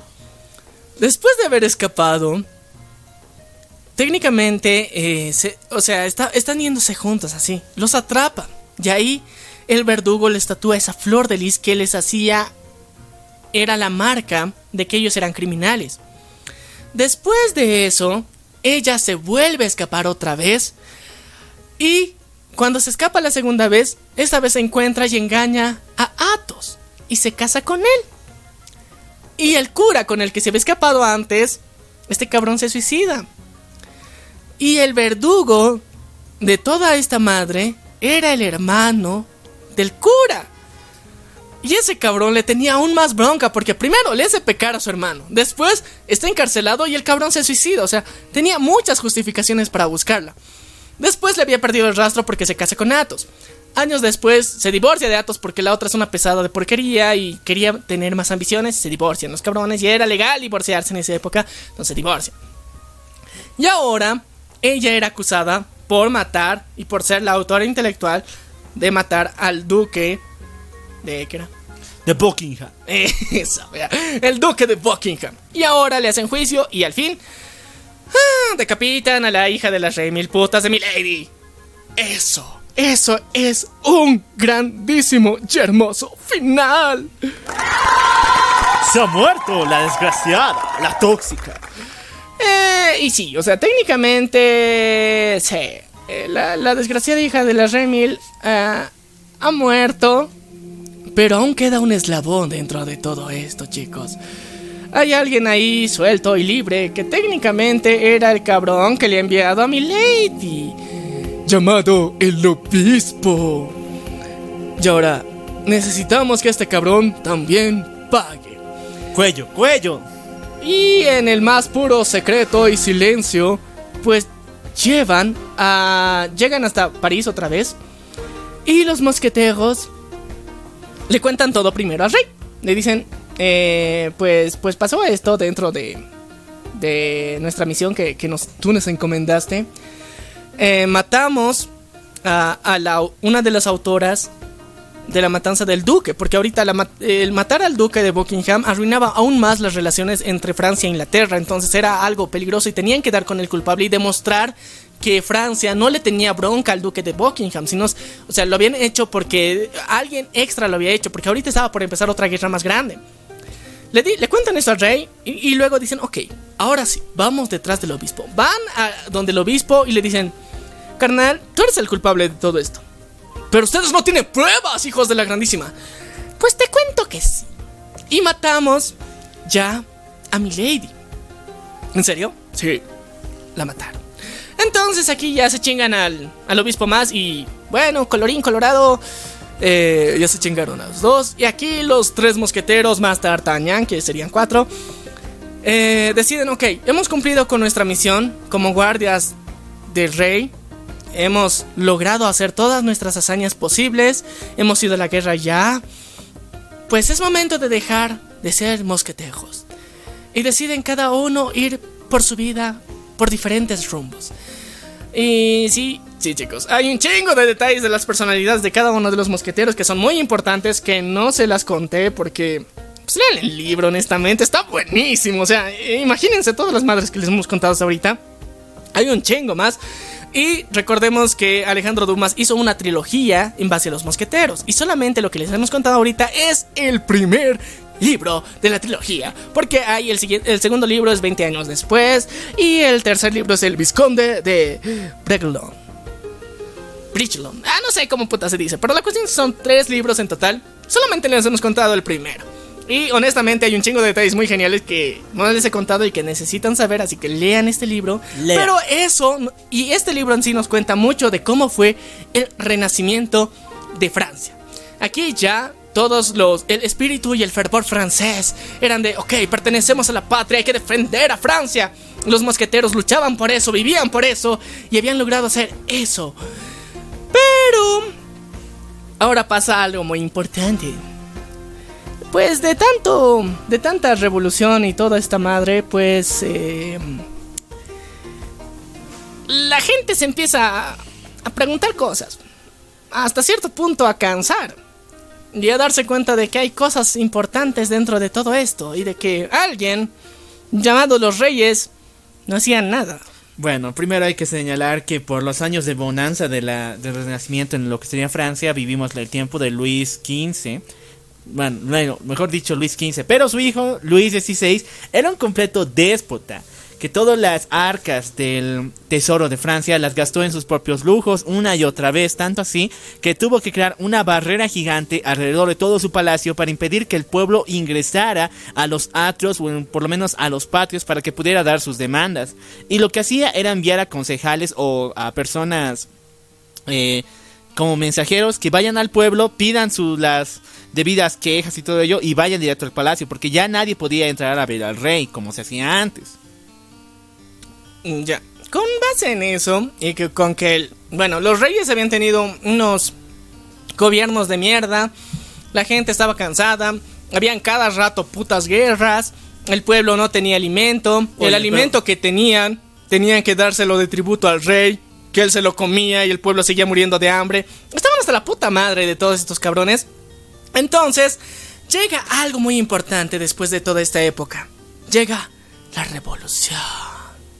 De repente la gente se empieza a organizar, dicen. Estos cabrones me tienen hasta la puta madre. Estoy cansado de estos hijos de puta.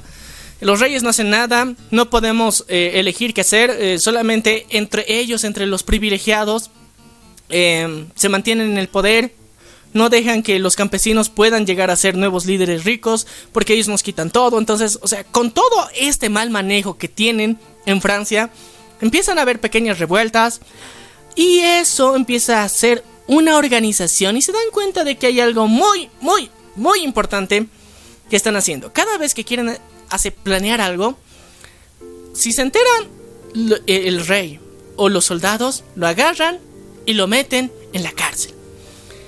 Y la cárcel de Francia en ese momento era conocida como la Bastilla.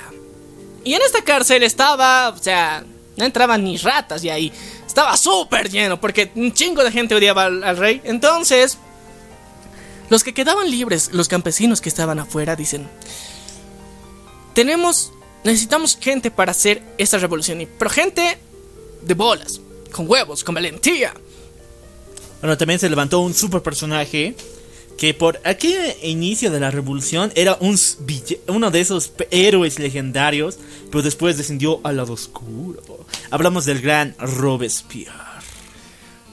Este carnal ayuda a la organización inicial de lo que sería la toma de la Bastilla. ¿Y por qué es tan importante? Porque ahí había un chingo de gente que odiaba al rey. Dos, había gente con un buen historial, o sea, eh, criminal. Criminal, que podía hacer cosas chingonas. criminal criminal. Esos franceses son tan criminales. Y la cuestión es que entonces van y asaltan la Bastilla, se chingan a los guardias, liberan a los presos y ahora sí, París se encuentra sumido en un caos. El caos de que no técnicamente no tienen seguridad y hay un chingo de criminales sueltos y esto hace que pues la monarquía de ese momento, los reyes tengan un culo de miedo estén ahí atemorizados, no sepan qué hacer, porque están empezando a ser rodeados y ese caos que había en las calles empieza a parecer que tiene un orden. Y parece que las personas que se han liberado de la cárcel están empezando a contar cosas sobre ideas en contra de la monarquía. Bueno, el odio estalla a niveles estratosféricos con la llegada de la nueva consorte de Luis XVI este matrimonio fue arreglado y estaba declarando la paz entre los reinos subalternos de Francia. Sin embargo, su nueva consorte, María Antonieta, era un caso singular. A ver. O sea, eh... María Antonieta es un caso muy, muy, muy curioso. Una persona con una personalidad única y detergente, tan genial, tan amada por nadie, eh, que por eso, por eso, por eso los derrocaron. Muchachos, ¿recuerdan de aquellos momentos donde las mises dicen estupideces en público? O sea, donde dicen por lo menos, ¿cómo era? El hombre es hombre y la mujer es mujer y todo al mismo tiempo y el reverso también. o sea, eh, ¿han visto, digamos, el, Miss Universo, el Miss Mundo, donde, donde aparecen misas que les hacen preguntas de cultura general y las vuelven ellas preguntas capciosas? Ah, como la de Confucio, ¿no? sí, ya.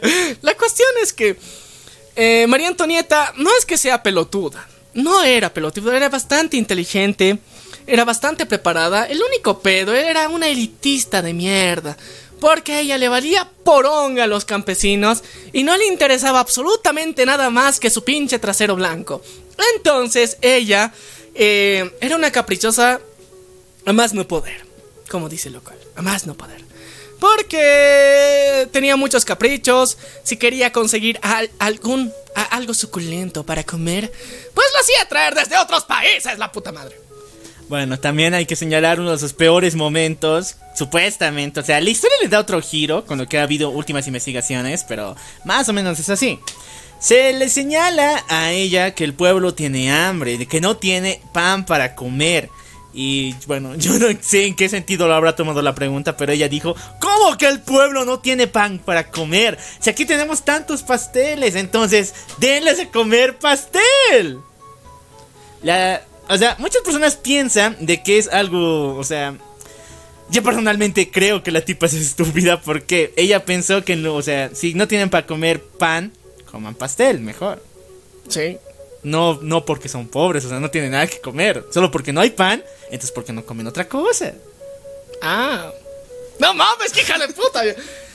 Ah, la cuestión es que em, podemos, para, para ser justos, digamos, con, con María Antonieta, no era, no, era una persona de alguna forma boluda ni pelotuda, era muy inteligente. El pedo es que no tenía empatía. Eh, no había vivido con, con los campesinos nunca, siempre había vivido en un, en un estado de privilegio constante.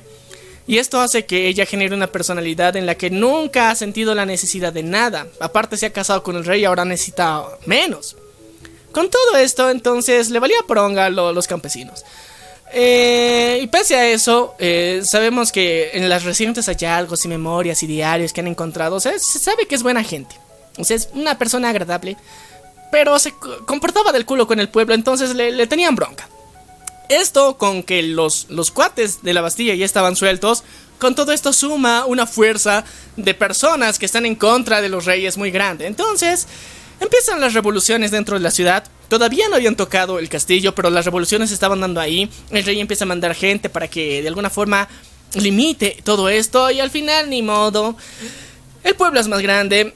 Toman las herramientas y las armas de, de los soldados y se van a chingar al castillo. Agarran y toman preso al rey y a su esposa. Y así se da lo que es conocida actualmente como la Revolución Francesa. Y la toma de la Bastilla. Eh, que fue al principio de, ah, toda la revolución. Entonces, con todo esto, empieza ya un cambio, donde eh, se rompen los estratos. O sea, un, campesino podía ser líder de cualquier cosa, las facciones, digamos, de los zapateros. Podía haber un líder de los zapateros que de alguna forma pueda representar a los zapateros dentro de un nuevo gobierno, dentro de un Estado democrático. Y esa era la nueva bandera que tenían los franceses. Ellos de alguna forma hicieron esta revolución para que se rompa el Estado monárquico y generen lo que ahora conocemos como democracia. Y la Revolución Francesa inicia bajo esta, esta mentalidad que quieren generar un nuevo gobierno. Y para generar un nuevo gobierno generan la Carta de la Independencia Real de, eh, de Francia. Bueno, sí, la Acta de la Independencia, que actualmente ha sido el modelo para la declaración de independencia de muchos países, entre ellos Bolivia, lamentablemente. Pero y también la Constitución Política. La Constitución Política del Estado de varias naciones. Y uno de los más importantes, neta chicos, acuérdense de esta madre. En ese lugar también fueron aprobados lo que sería la Constitución de los Derechos Humanos. Sí, pero, pero, pero eso vamos a hablar un poquito más adelante. Un poquito más adelante. La cuestión es que tenemos que reconocer que Francia la hizo, la hizo chingona, la hizo perrona. El pedo es de que más allá de derechos humanos, de que ya supuestamente las personas eran libres, esto no incluía a los negros. Les recuerdo eso, nada, más, nada más por, por, curiosidad, porque hay algún pendejo que dice, oh, qué revolucionarios eran, qué genial, qué integradores, rompía las clases sociales, no incluía. sí, toda la revolución francesa no incluía a los negros, o sea, los negros tenían que seguir siendo esclavos. Eso es lo que pasaba en Francia. Después de esto, y al mismo tiempo y en paralelito, cerquita de ahí, estaba un cuatecito, chaparrito, bien hijo de puta el cabrón, pero al mismo tiempo muy inteligente. Llamado Napoleón Bonaparte. Ay, no, no, no. Ay, este carnal, qué bueno, qué bueno, qué bueno, ya. La cuestión es que Napoleón era eh, técnicamente un... ¿Cómo se lo decimos? ¿General? Sí, un militar. Primero era un militar. Un militar tranqui que, como era costumbre en Francia, era el segundo hijo de la familia. Entonces, el segundo hijo de cada familia siempre se dedicaba a la vida militar. Él al principio no le gustaba, al final le encantó, lo amó y al mismo tiempo era. se podía considerar un genio dentro de la milicia porque él, eh, dentro de los rangos de, de los militares, escaló súper rápido. O sea, nadie hasta ese momento había subido de cargo tan rápido pero, o sea, limpiamente, justamente por sus conocimientos, por su estrategia, pero le, todos le atribuían un pequeño defecto eh, por el cual le hacían bullying. Hasta el día de hoy, muchachos, hasta se conoce como un síndrome extraño y mórbida. Sí, eh, ser chaparro. o sea, Napoleón Bonaparte era chaparrito. Era un chaparrito, sí, carnal. La cuestión es que cuando, por ser chaparrito, entonces eh, lo despreciaban un poco, pero aún así él le, sacó partido y le sacó la vuelta a todo eso. Se convirtió en el más perrón, en el más chingón, eh, derrotó ejércitos y toda la chingada. Lo hizo bien, lo hizo genial, pero no podía escalar más allá de ese rango porque su familia no era de un linaje 100% real y no tenía que mucho que ver con eh, la realeza francesa, sino con la realeza de otros reinos aledaños. Entonces él se sentía de alguna forma poco motivado y no podía escalar más en sus posiciones. Hasta que surge la Revolución Francesa. Entonces él dice, es mi oportunidad. Y empieza a hacerse conocido como uno de los principales militares que al mismo tiempo de, defendía la revolución y estaba en contra de eh, los franceses que estaban en otras partes de Francia que aún seguían defendiendo a la monarquía y el realismo que se conocía en esa época que eran los defensores de la corona. Y él va a esos pueblos, se los chinga a todos y dice, no, viva la democracia, chingones, aquí soy lo más chingón. Y así va pueblo por pueblo dentro de Francia, eh, sembrando la semillita de la libertad, hasta que se le chispó una tuerca y dijo, somos tan chingones en Francia somos pero tan, tan chingones que ya no tenemos rey. ¿Qué tal? ¿Qué tal? Si vamos a repartir democracia a otros países y él, él ideó la famosa ideología estadounidense de dar democracia a cambio de conquistar tu país. No, muchachos, ese es imperialismo, ya no es gringo, ahora es Franco. Entonces los franceses, eh, bueno, y encabezados principalmente por Napoleón, empiezan a hacer una especie de búsqueda de territorios aledaños donde empiezan a conquistarlos. Y el general en jefe de todo eso era Napoleón Bonaparte.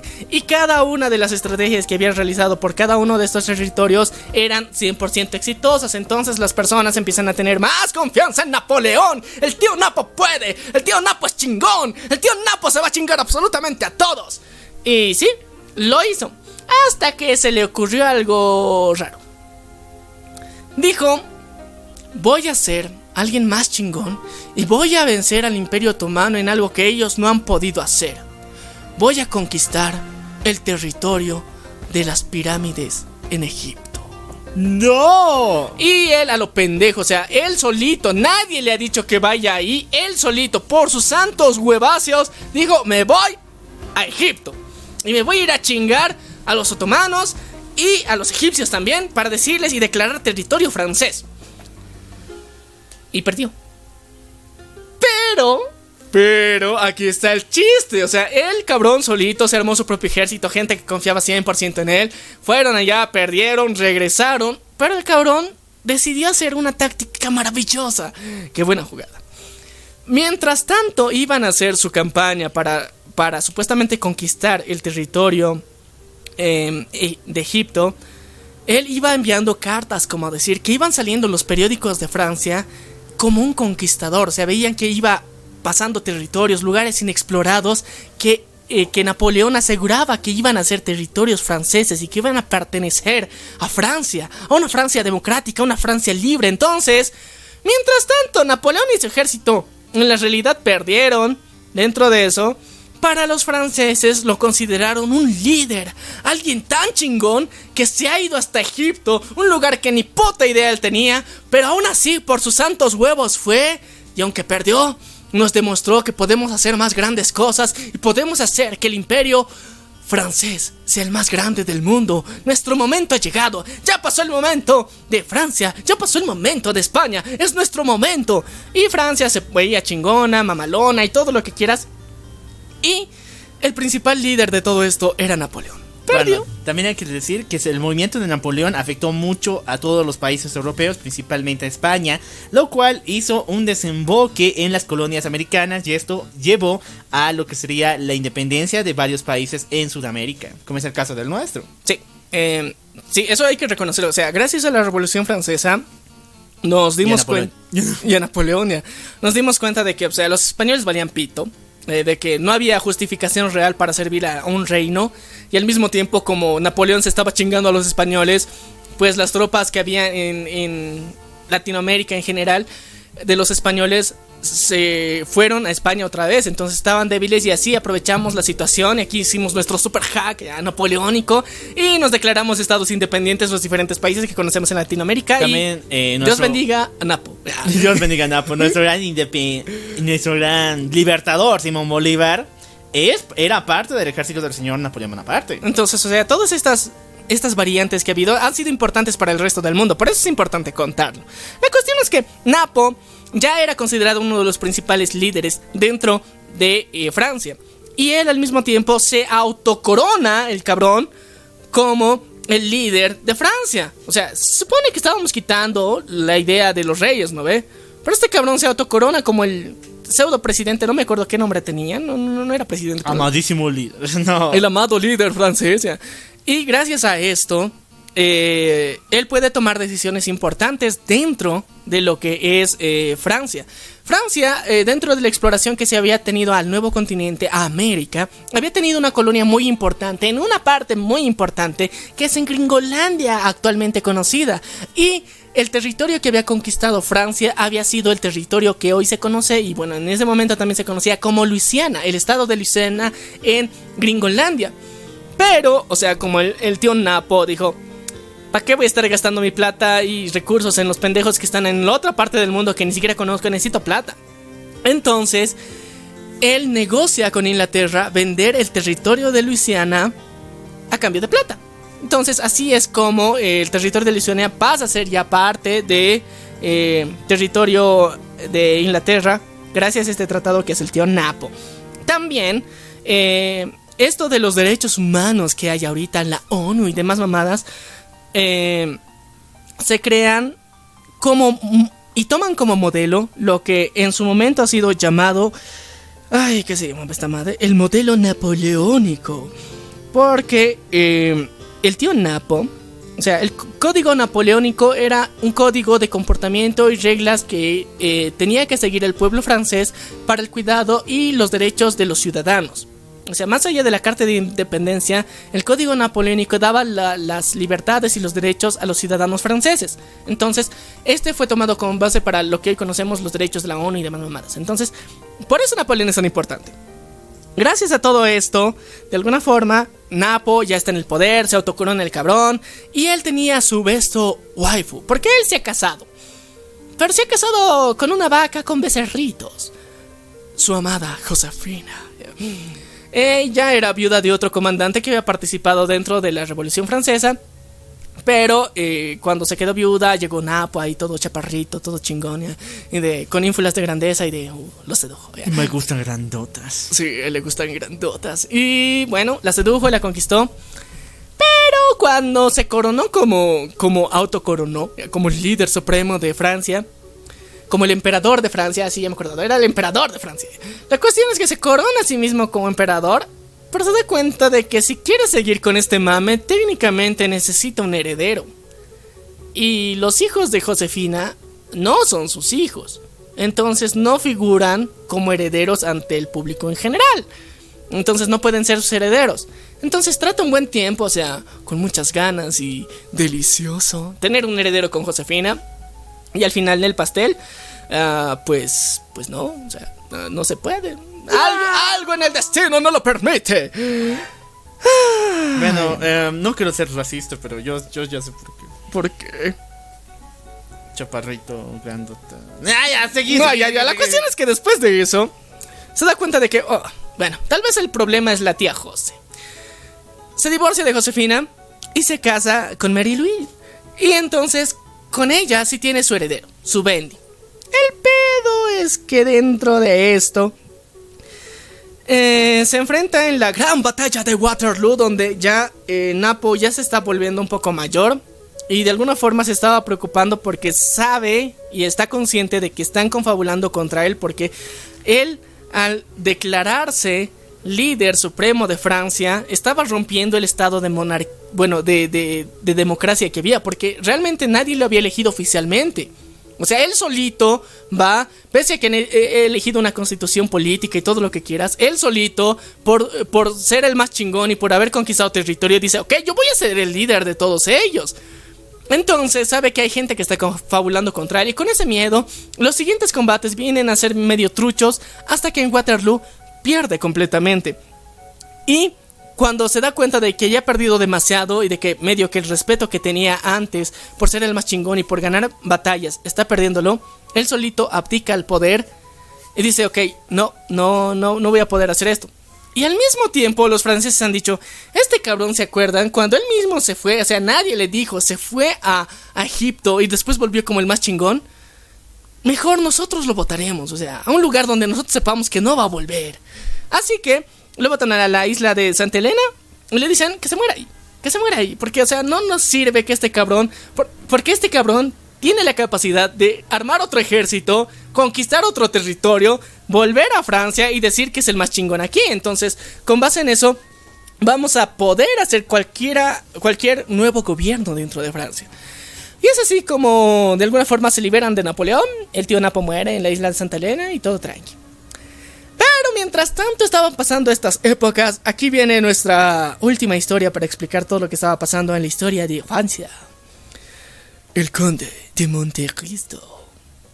A ver chicos, nuestro, nuestro viejo y querido, conocido, amigo Alejandro Dumas era un escritor muy chingón. Él vivió en la época napoleónica y al mismo tiempo, él había peleado como uno de los generales, bueno, como comandante napoleónico, pero cuando ha terminado toda la guerra, a él no le han dado ni un huevo para vivir. Estaba en la suma pobreza.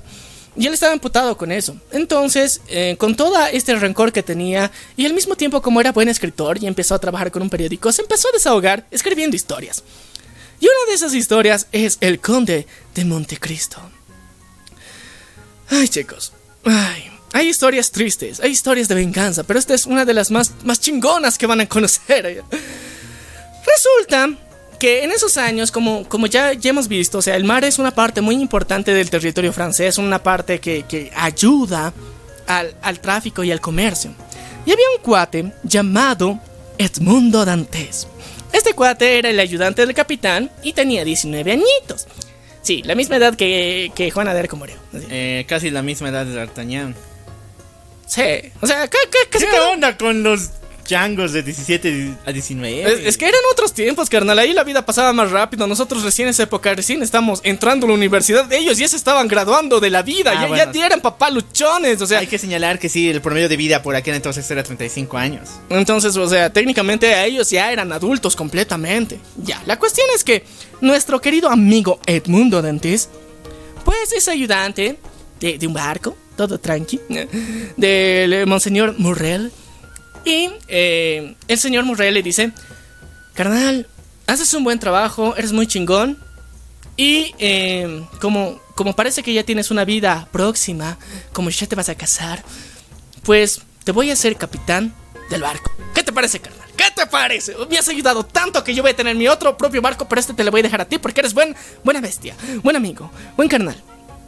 Y él dice, qué felicidad, qué genial. Justo llegan a puerto y él está feliz de irse a encontrar con su amorcito. Sí, porque él también tiene, tiene su corazoncito.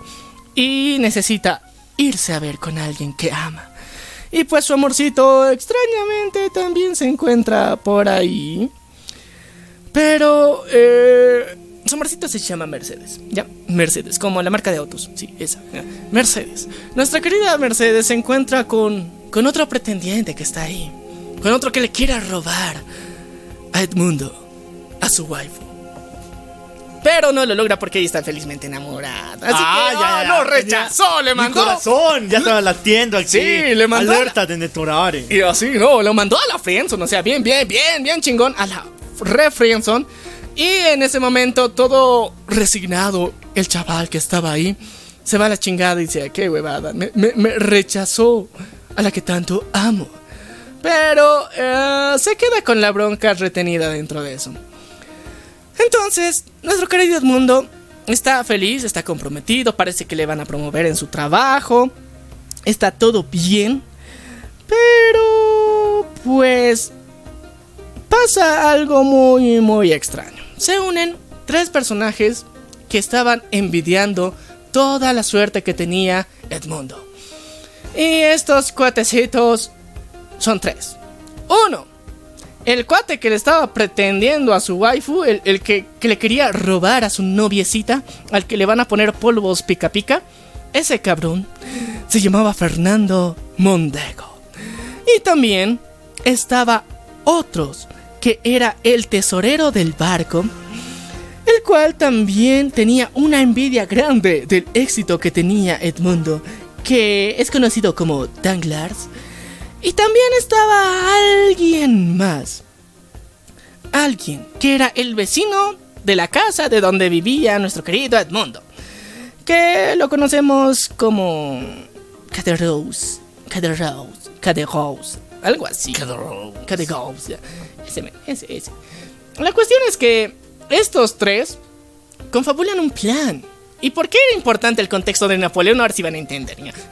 Porque no, nada es en vano. Para todo, todo, todo lo que hemos contado aquí tiene relación entre sí. La cuestión es que en ese momento estaba haciendo las revoluciones napoleónicas y había personas que apoyaban a Napoleón y otras que no, porque él quería seguir haciendo sus conquistas y otros decían a la chingada, este cabrón se quiere proclamar autorrey. Entonces había personas partidarias de Napoleón y otras que no. Entonces, eh, para los pueblos en donde se encuentran específicamente, consideraban, eh, no sé, como sacrilegio ser parte de los grupos revolucionarios de Napoleón. Entonces, arman un plan. Como era tan peligroso hacer eso, o sea, como era traidor a la patria ser parte del ejército de Napoleón, pues qué tal si fingimos que Edmundo es partidario de Napoleón. No, no. Entonces estos tres cabrones, Fernando, eh, y Danglars, los tres se unen y arman una carta muy especial, muy bien bonita, en la que iba, decía claramente, e iba a ser parte de una reunión de partidarios de Napoleón. Entonces, cuando se dan cuenta de que eh, en ese momento él está yendo ahí, pues lo apresan a Edmundo. Le dicen, cabrón, tú eres partidario de Napoleón. Entonces no puede ser, estás traicionando al país y a la patria. Y él pide ayuda a un cuate que era el fiscal adjunto del juicio que le iban a hacer a Edmundo. Y es el señor Villefort que pues de alguna forma está, está queriendo ayudar, porque se da cuenta de que alguien ha planeado algo contra él. Y le han dado una carta. Esa carta iba a ir para un lugar, pero el problema aquí es que la carta donde tenía que ser entregada y que de alguna forma relacionaba todo este movimiento era a su papá. A su papá, cabrón. Al papá de Villefort. Entonces el fiscal se pone ahí. ¿De qué verga? O sea, este cabrón de Edmundo, que es inocente, ¿lo puedo mandar a la cárcel? O si no lo mando a la cárcel él, tengo que mandar a la cárcel a mi papá. Entonces la decisión ahí está medio que relativamente fácil de tomar, pero es 100% injusta. Entonces, pues, mandan a la cárcel a Edmundo. Edmundo, con todo este drama que ya tiene, se va a la chingada, porque le envían a una de las cárceles de máxima seguridad por haber sido traidor a la patria que se encuentra dentro de una isla. Y en esa isla olvidada por todos, lo condenan. Y él es inocente. Y pasa ahí 15 mugres años. No, no vale. Mira, por envidia, el, mundo ahora está en cárcel. Sí, imagínate, o sea, solamente por envidia, o sea, él hizo antojar a su wife, o sea hizo antojar la waifu, hizo antojar el ascenso a ser capitán. Y por eso le están mandando la chingada. O sea, es, es por demás que injusto. Pero, dentro de ese calabozo donde se encuentra, empieza a escuchar una voz que dice, ¡Hola! ¡Hola! ¿Hay alguien ahí? ¡Hola! ¡Alguien me responde! Y Edmundo se da cuenta de que estoy loco. Sé que han pasado 15 años, pero escucho una voz. Y sigue escuchando a alguien que está gritando. ¡Hola! ¿Hay alguien ahí? ¿Me escuchan? ¡Respondan!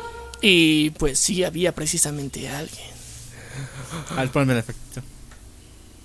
¡Pasen papel! Alguien estaba atorado en el no, mentira, no. La cuestión es que, o sea, en esos lugares, eh, técnicamente, en, tu calabozo tenías baño integrado.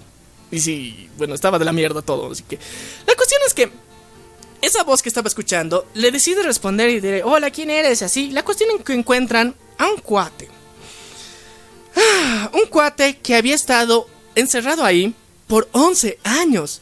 Pero durante ese tiempo, este carnal que estaba gritando había hecho un túnel un túnel chingón, un túnel que extrañamente unía su celda con la de Edmundo. Y al encontrarse eran de wow, qué genial. Edmundo durante casi 15 años no había visto el rostro ni había compartido con absolutamente nadie, nadie, nadie, nadie.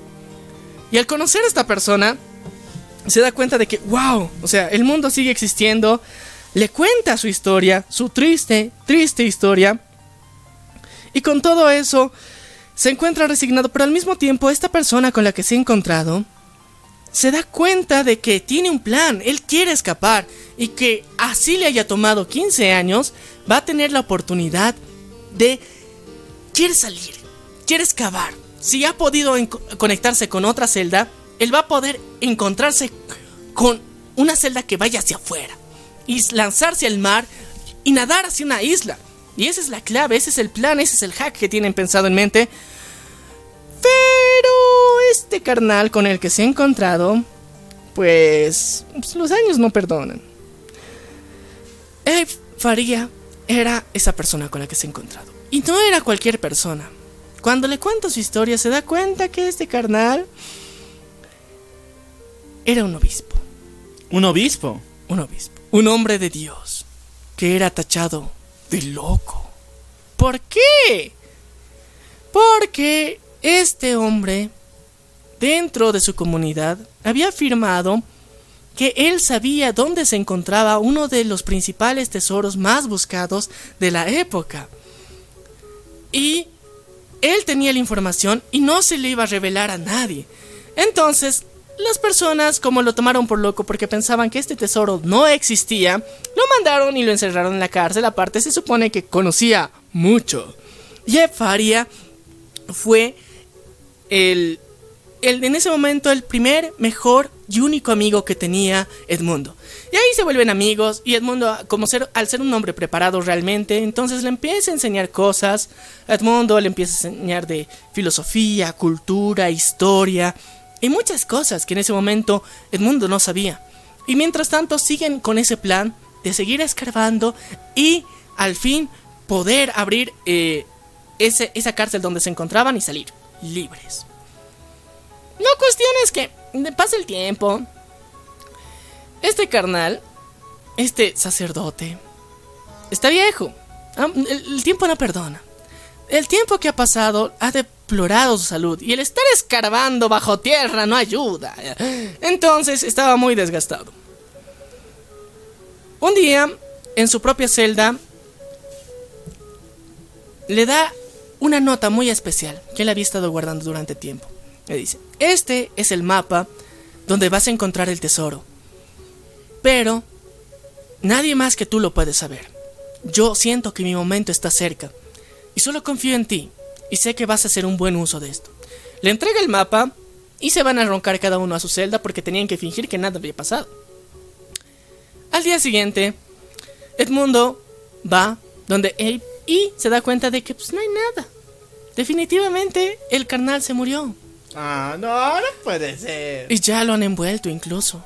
Él se siente mal, se siente que toda la esperanza se ha perdido, su único amigo se ha muerto. No han terminado de excavar el puto túnel. Querían aplicarle a la del Chapo, pero no pudieron.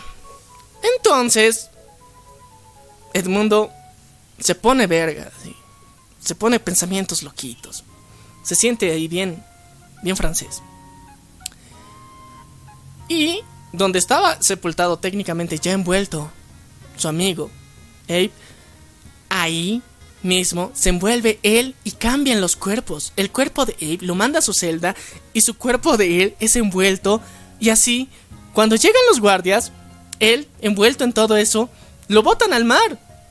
Pero él tenía una daga ahí adentro con la que abre cuando cae al mar y es libre. Es libre, o sea, el hack más verga de la puta existencia. Es libre. Llega un barco que estaba navegando por el lugar, lo salvan porque en esa época era normal que los barcos se hundan o naufraguen por una tormenta, porque se ha incendiado, porque pinches barcos que eran de madera, bien culeros. La cuestión es que un barco que era de personas, ¿no? De la vida muy honesta, porque técnicamente eran personas que manejaban contrabando. Piratas. No piratas, contrabandistas. Contrabandistas casi piratas, pero ya la cuestión es que estos cabrones los rescatan, le suben al barquito, le dicen todo cool, tú chingón. Eh, mira, te podemos llevar a cualquier lugar, pero eh, tienes que trabajar en el barco para que te podamos llegar. El otro tranqui, al fin soy libre, no hay ningún problema, me van a dar buena comida, no voy a estar en la puta cárcel. Y lee el mapa. Y en el mapa señalaban un lugar muy importante, la isla de Montecristo. en esta isla es donde se encontraba el tesoro. Entonces, él se pone vergas y era de, ok, tengo que llegar a esa isla, no sé cómo. Y le pregunta al capitán y le dice, capitán, eh, pues, pues, ¿dónde van a...? Pues, ¿por dónde, por qué puertos van a pasar para, para saber en el cual me voy a quedar? Ah, vamos a pasar por dos puertos y uno de esos es la isla de Montecristo. Y el otro de puta, es el destino, cabrón, es el destino, justamente así, es el destino. Y eh, él se queda en la isla de Montecristo, pero él finge que se va a quedar ahí porque tiene una lesión. Y, se han y, es, y la isla de Montecristo servía como un muelle para reabastecerse. Entonces, eh, el barco tenía que dar una vuelta y volver por Montecristo. Entonces dice, me, he lastimado, por favor déjenme aquí. No voy a servir para trabajar. Entonces ustedes váyanse. Cuando vuelvan me recogen por aquí y nos vamos tranqui a la vida loca. Todo bien. Pero él sabía que tenía un plan. Entonces cuando es abandonado ahí, él sigue las instrucciones del mapa y encuentra el tesoro. ¡Bravo! Sí, chicos. Ahora que encontrado el tesoro, tarda 20 putos años el cabrón en armar un plan. Sí. 20. 20, cabrón. O sea, ya ha pasado 15 en la cárcel. En un mes de locura conoció al, al, abad y con eso ya, de alguna forma sale libre. Y 20 años más en un plan. En un plan vergas gracias a, la ayuda del capitán del barco, entonces él empieza a generarse una reputación. O sea, con todo el tesoro que ha encontrado, que era un chingo de diamantes, oro y joyas y perlas, o sea, todo esto lo va empezando a empeñar, lo va empezando a vender y arma toda una historia detrás de él para que nadie, absolutamente nadie sospeche de que él es Edmundo Dantes. Y esta historia que parece bien vergas, pues él, él la cumple al pie de la letra. Y gracias a eso, ejerce una venganza tremenda y va en cacería de esos que han conspirado contra él. A ver, chicos. Esta historia de nuestro querido conde de Montecristo es una de venganza. De muerte. De muerte. De traición. De, traición. Y de cumbia. Y de perreo bien intenso. Pongámonos bien medievales. Ya, la cuestión es que para, para no hacerles largo el cuento, porque ya estamos demasiado tiempo con esta cosa ya. Nuestro querido Edmundo tiene su plan vergas. Ahora va a regresar directamente a su ciudad. Pero esta vez ya no con el mismo nombre. No es Edmundo Dantes. Ahora es el Conde de Montecristo. ¿Y por qué es Conde de Montecristo? Porque el tesoro estaba en la isla de Montecristo. Ya, y de ahí su nombre. La cuestión es que este carnal va a llegar y directamente tiene un plan bien vergas. Mientras tanto han pasado estos 20 años, él se ha vuelto un buen comerciante. Tiene una reputación intachable, tiene un culo de plata, todos hablan de él desde que ha llegado a la ciudad. Dicen, oye, él es el conde de Montecristo, todos lo amamos, todos lo queremos. Y se da cuenta que muchos de sus enemigos han tenido una vida bastante genial. Y que eh, ese cuate, el cual fue vilmente frenzoneado, Fernand, por su querida Amorcito, Mercedes, los dos se han casado. Y ahora tienen una Bendy. ¡Un hijo! No, y su hijo ya es un joven. Entonces, el plan Vergas que tiene este carnal es de que, ok, me voy a ser amigo de su hijo. O sea, el hijo es el que durante tiempo va conociendo quién es el conde de Montecristo, le dice, este cuate es de buena reputación, y así va abriendo cancha dentro de la casa. Y un día se presenta el conde de Montecristo aquí. Yo soy el conde de Montecristo y vengo en paz. Vengo a traerles riqueza y fortuna. Y supuestamente, como buen hombre de negocios, viene a hacer un business, un buen business. Dentro de los otros hijos de la grandísima Remil puta que confabularon contra él, o sea, que en su momento era el tesorero de la nave, pues eh, Danglars, él eh, se ha vuelto en alguien muy adinerado y se ha vuelto en un banquero. Entonces a él también lo reúne en esa reunión familiar ahí de, los enemigos. También, o sea, eh, a Carados, que, ha sido su vecino, el, el, cizañoso, también le dice, invítenlos a todos para presentarme ante ellos. Y ahí como luce imponente, un hombre de negocios, tiene un plan. El plan consiste en que con todo ese con toda esa apariencia de, de, una persona rica millonaria quiere hacerles caer a cada uno de ellos al banquero le dice carnal tú eres un hombre de negocios y yo soy una persona que tiene el billullo la plata qué tal si quiero abrir una cuenta en tu banco pero quiero que no haya límite en préstamos que me puedas hacer a mí Uh. en el pagaré no tiene que haber límites. Porque, mira, yo, yo manejo el billuyo, yo manejo la plata. Para mí, un millón de francos no es nada. Que el límite tal vez sean 10 millones de francos. O sea, 10 millones para mí es un fin de semana por ahícitos. Así que el otro dice, oh, una persona de alto poder adquisitivo. Mm, me va a servir porque, o sea, para los que no sepan cómo funciona un banco, el banco, toda la plata que recibe la reinvierte, gana plata con eso, entonces esa plata que reinvierte eh, se va para el banquero en sí, no para nadie más, entonces por eso también te pueden dar cierto tipo de intereses, pero o sea, lo que gana en sí el banquero es puta, un, un chingamadral comparado con lo que realmente te dan supuestamente como incentivo. La cuestión es que al darse cuenta de que alguien con tanta plata le puede dar más plata aún, más que el puto pueblo entero, entonces él dice, ok, te voy a abrir cuenta a vos porque pues, me conviene, carnal. A este carnal se lo chinga de la forma más épica del mundo. Hombre de negocios. Hombre de negocios hace correr el rumor de que supuestamente ha habido una revolución en España. Y que gracias a esa revolución en España, las acciones que estaban en la bolsa de Francia van a bajar y van a subir al mismo tiempo. Entonces él tiene que comprar en ese momento, aprovechar todo eso y liquida todo su capital para comprar. El pedo es que la noticia que él había escuchado era un plan del conde. ¡Ay, no! El conde de Montecristo y sus planes vergas bien pensado hizo entrar en quiebra completamente al banquero. Después, al otro cabrón que era el que supuestamente había protegido a su padre, que era el, el real bonapartista, le hace una fachada así bien intensa, un jaque mate ahí, para demostrarle que de alguna forma toda su familia, desde hace mucho tiempo, él es un poli es un funcionario corrupto. Porque el otro, o sea, este carnal que supuestamente al principio le tenía que ayudar el Villefort, y que por salvarle a su padre no le ayuda, deja que lo encierren. El conde hace un plan para que él se muestre como un traidor a los franceses. Y el plan resulta porque no solamente le investigan a él, porque no solamente esto había pasado solamente con, con, el, con el querido conde. O sea, eh, lo que, la injusticia que había hecho con el conde la había replicado muchas veces. Entonces él durante ese tiempo había hecho una investigación bien chingona donde había encontrado cuáles habían sido sus actos corruptos y todos sus actos corruptos los destapa en un rato. Y este cabrón, el Villefort, es condenado a la cárcel. Ha enviado a su peor enemigo a la cárcel. Sí. Y luego está también el otro cuatecito que no me acuerdo qué se llama. Pero ya, la cuestión es que el vecino.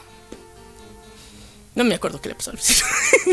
la cuestión es que vamos a hablarnos ya así del prota, del, del, del, que a todos le tenemos ganas. El Fernand, el que le robó a la wife. Ay, no, ese sí se merece. Ese se merece cuello, se merece cuello. Cuando se presenta con él, eh, pues el conde, ya sabes, le tiene amorcito, cariñito a Mercedes. Y Mercedes también le tenía mucho cariño. Y extrañamente, extrañamente, ella se da cuenta que el conde, o sea, que el conde no es el conde en sí, es Edmundo. Sabe la verdadera identidad, pero no se la revela a su esposo. No dice nada, o sea, él por algo ha vuelto y por algo tanto tiempo se ha perdido, pero no sé sus razones, no sé qué putas le ha pasado. Y el conde tenía el plan de desestructurar completamente a su familia. Pero en todo esto, el plan falla porque, primero, Mercedes se da cuenta de esto. Y llegado un momento, directamente se cansa de, de, tanto drama porque se está dando cuenta, o sea, de que to todos los que han hecho negocios con el conde se están yendo a la shit. Por algo será. Entonces estás de... Mmm, ¿Qué tal? ¿Qué tal? Si lo confronto. O sea, lo confronta y el conde le dice la verdad. Por culpa de tu esposo me he ido a la mierda. Entonces aquí es donde ocurre el segundo paso del plan Vergas con el banquero. para que el conde siga teniendo esos 10 millones a disposición, el garante se vuelve el Fernand. No. Entonces, el Fernand pone de alguna forma en riesgo toda su fortuna para, de alguna forma, que el, el conde pueda gastar esos 10 millones. Y de alguna forma no tendría que gastar esos 10 millones, porque el momento en el que el conde gaste eso, se van a la quiebra el banquero y el Fernand, los dos al mismo tiempo. Y pues es el conde, ¿no? Entonces activa el plan de venganza, listo, ¡pum! Le pone la ficha, gasta su platita en inversiones en el exterior, dicen que nos vamos a ir a las Bahamas, todo tranqui y se va a la shit porque técnicamente es un deudor moroso. Ahora el Fernand, el banquero, se escapa del país para que no le siga la policía. El Fernand se va a la chingada a la cárcel y su hijo, emperradísimo, le quiere reclamar al conde y dice, nos vamos a batir en duelo, tú, por tu culpa, mi padre está en la cárcel. Y en ese momento es donde Mercedes, ven, ya mentira, no, Mercedes, el amorcito del conde, le dice la verdad a su hijo. ¿Qué verdad? ¿Qué verdad? Padre es una mierda, cabrón. Por tu culpa, por, por culpa de tu padre, el conde, que en realidad es Edmundo. Mi amorcito. Bueno, no le dice eso, pues ¿cómo le va a decir a su hijo? Él es mi verdadero amor, no mames, siempre odia a tu padre. O sea, le dice ya, ok. Por culpa de tu padre, este señor que ves aquí, Edmundo, se la pasó en la cárcel durante más de 15 años. Después de 20 años lo estoy viendo aquí. Yo pensé que había muerto. Y es por todo por culpa de que tu padre y sus compitas hicieron un plan para que lo arrestaran. Y bueno, como es buena gente este sujeto, dice, ok, todo tranqui. O sea, tienes razón, ha sido una injusticia. Gracias a la buena educación que tuvo por parte de Mercedes. Su hijo entiende la situación y dice, ok, ha sido injusto, mi papá es un hijo de puta. Ok, todo tranqui. El duelo que teníamos con el conde se cancela. Todo es paz y amor.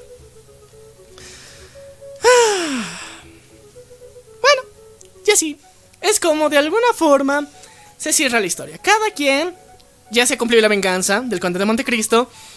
Ya han terminado todos los bochornos que tenían alrededor. Y ahora simplemente el conde va a continuar con su vida. Repartiendo paz y amor y dinero. Y al mismo tiempo le hace una promesa a Mercedes que a tu hijo no le va a faltar nada. Su padre ha sido la quiebra y está en la cárcel. Pero a ti ni a tu hijo te van a faltar nada. Mercedes se decide ir a un monasterio donde va a estar tranquila, en paz y va a continuar por el resto de su vida. Así que eso es como finaliza esta querida y tan bonita historia. Oh, qué lindo. Y, Y todo el mundo dice que las venganzas de los otros son más vergas. El, monje, el conde de Montecristo es el cabrón de las venganzas. Sí, ese, ese cabrón no perdona. Ese cabrón tenía todo bien fríamente calculado. Y imagínense, chicos, imagínense ese cabrón. Y así es como hemos terminado con la historia de Francia. Porque ya hemos pasado desde la edad medieval hasta una época de la Revolución Francesa. Y hemos pasado. El renacimiento, chicos, el renacimiento estaba potente. Y también hemos pasado por ya la, ¿La revolución? época. Re- o sea, después de la revolución, lo que ya sería el gobierno casi democrático de Francia. Y era necesario contar toda esta parte de la historia para entender el contexto de estas increíbles historias. Así que les recomendamos que ustedes se lean por completa la historia tan genial que, bueno, es el Conde de Montecristo, los Tres Mosqueteros y sus secuelas de los Tres Mosqueteros, porque el Conde de Montecristo no tiene secuelas directas. Así que, chicos, ese fue el episodio de hoy. Bueno, yo soy el cual. Y yo soy Maniac, Y esto fue. la venganza del troll. Nos vemos a la próxima.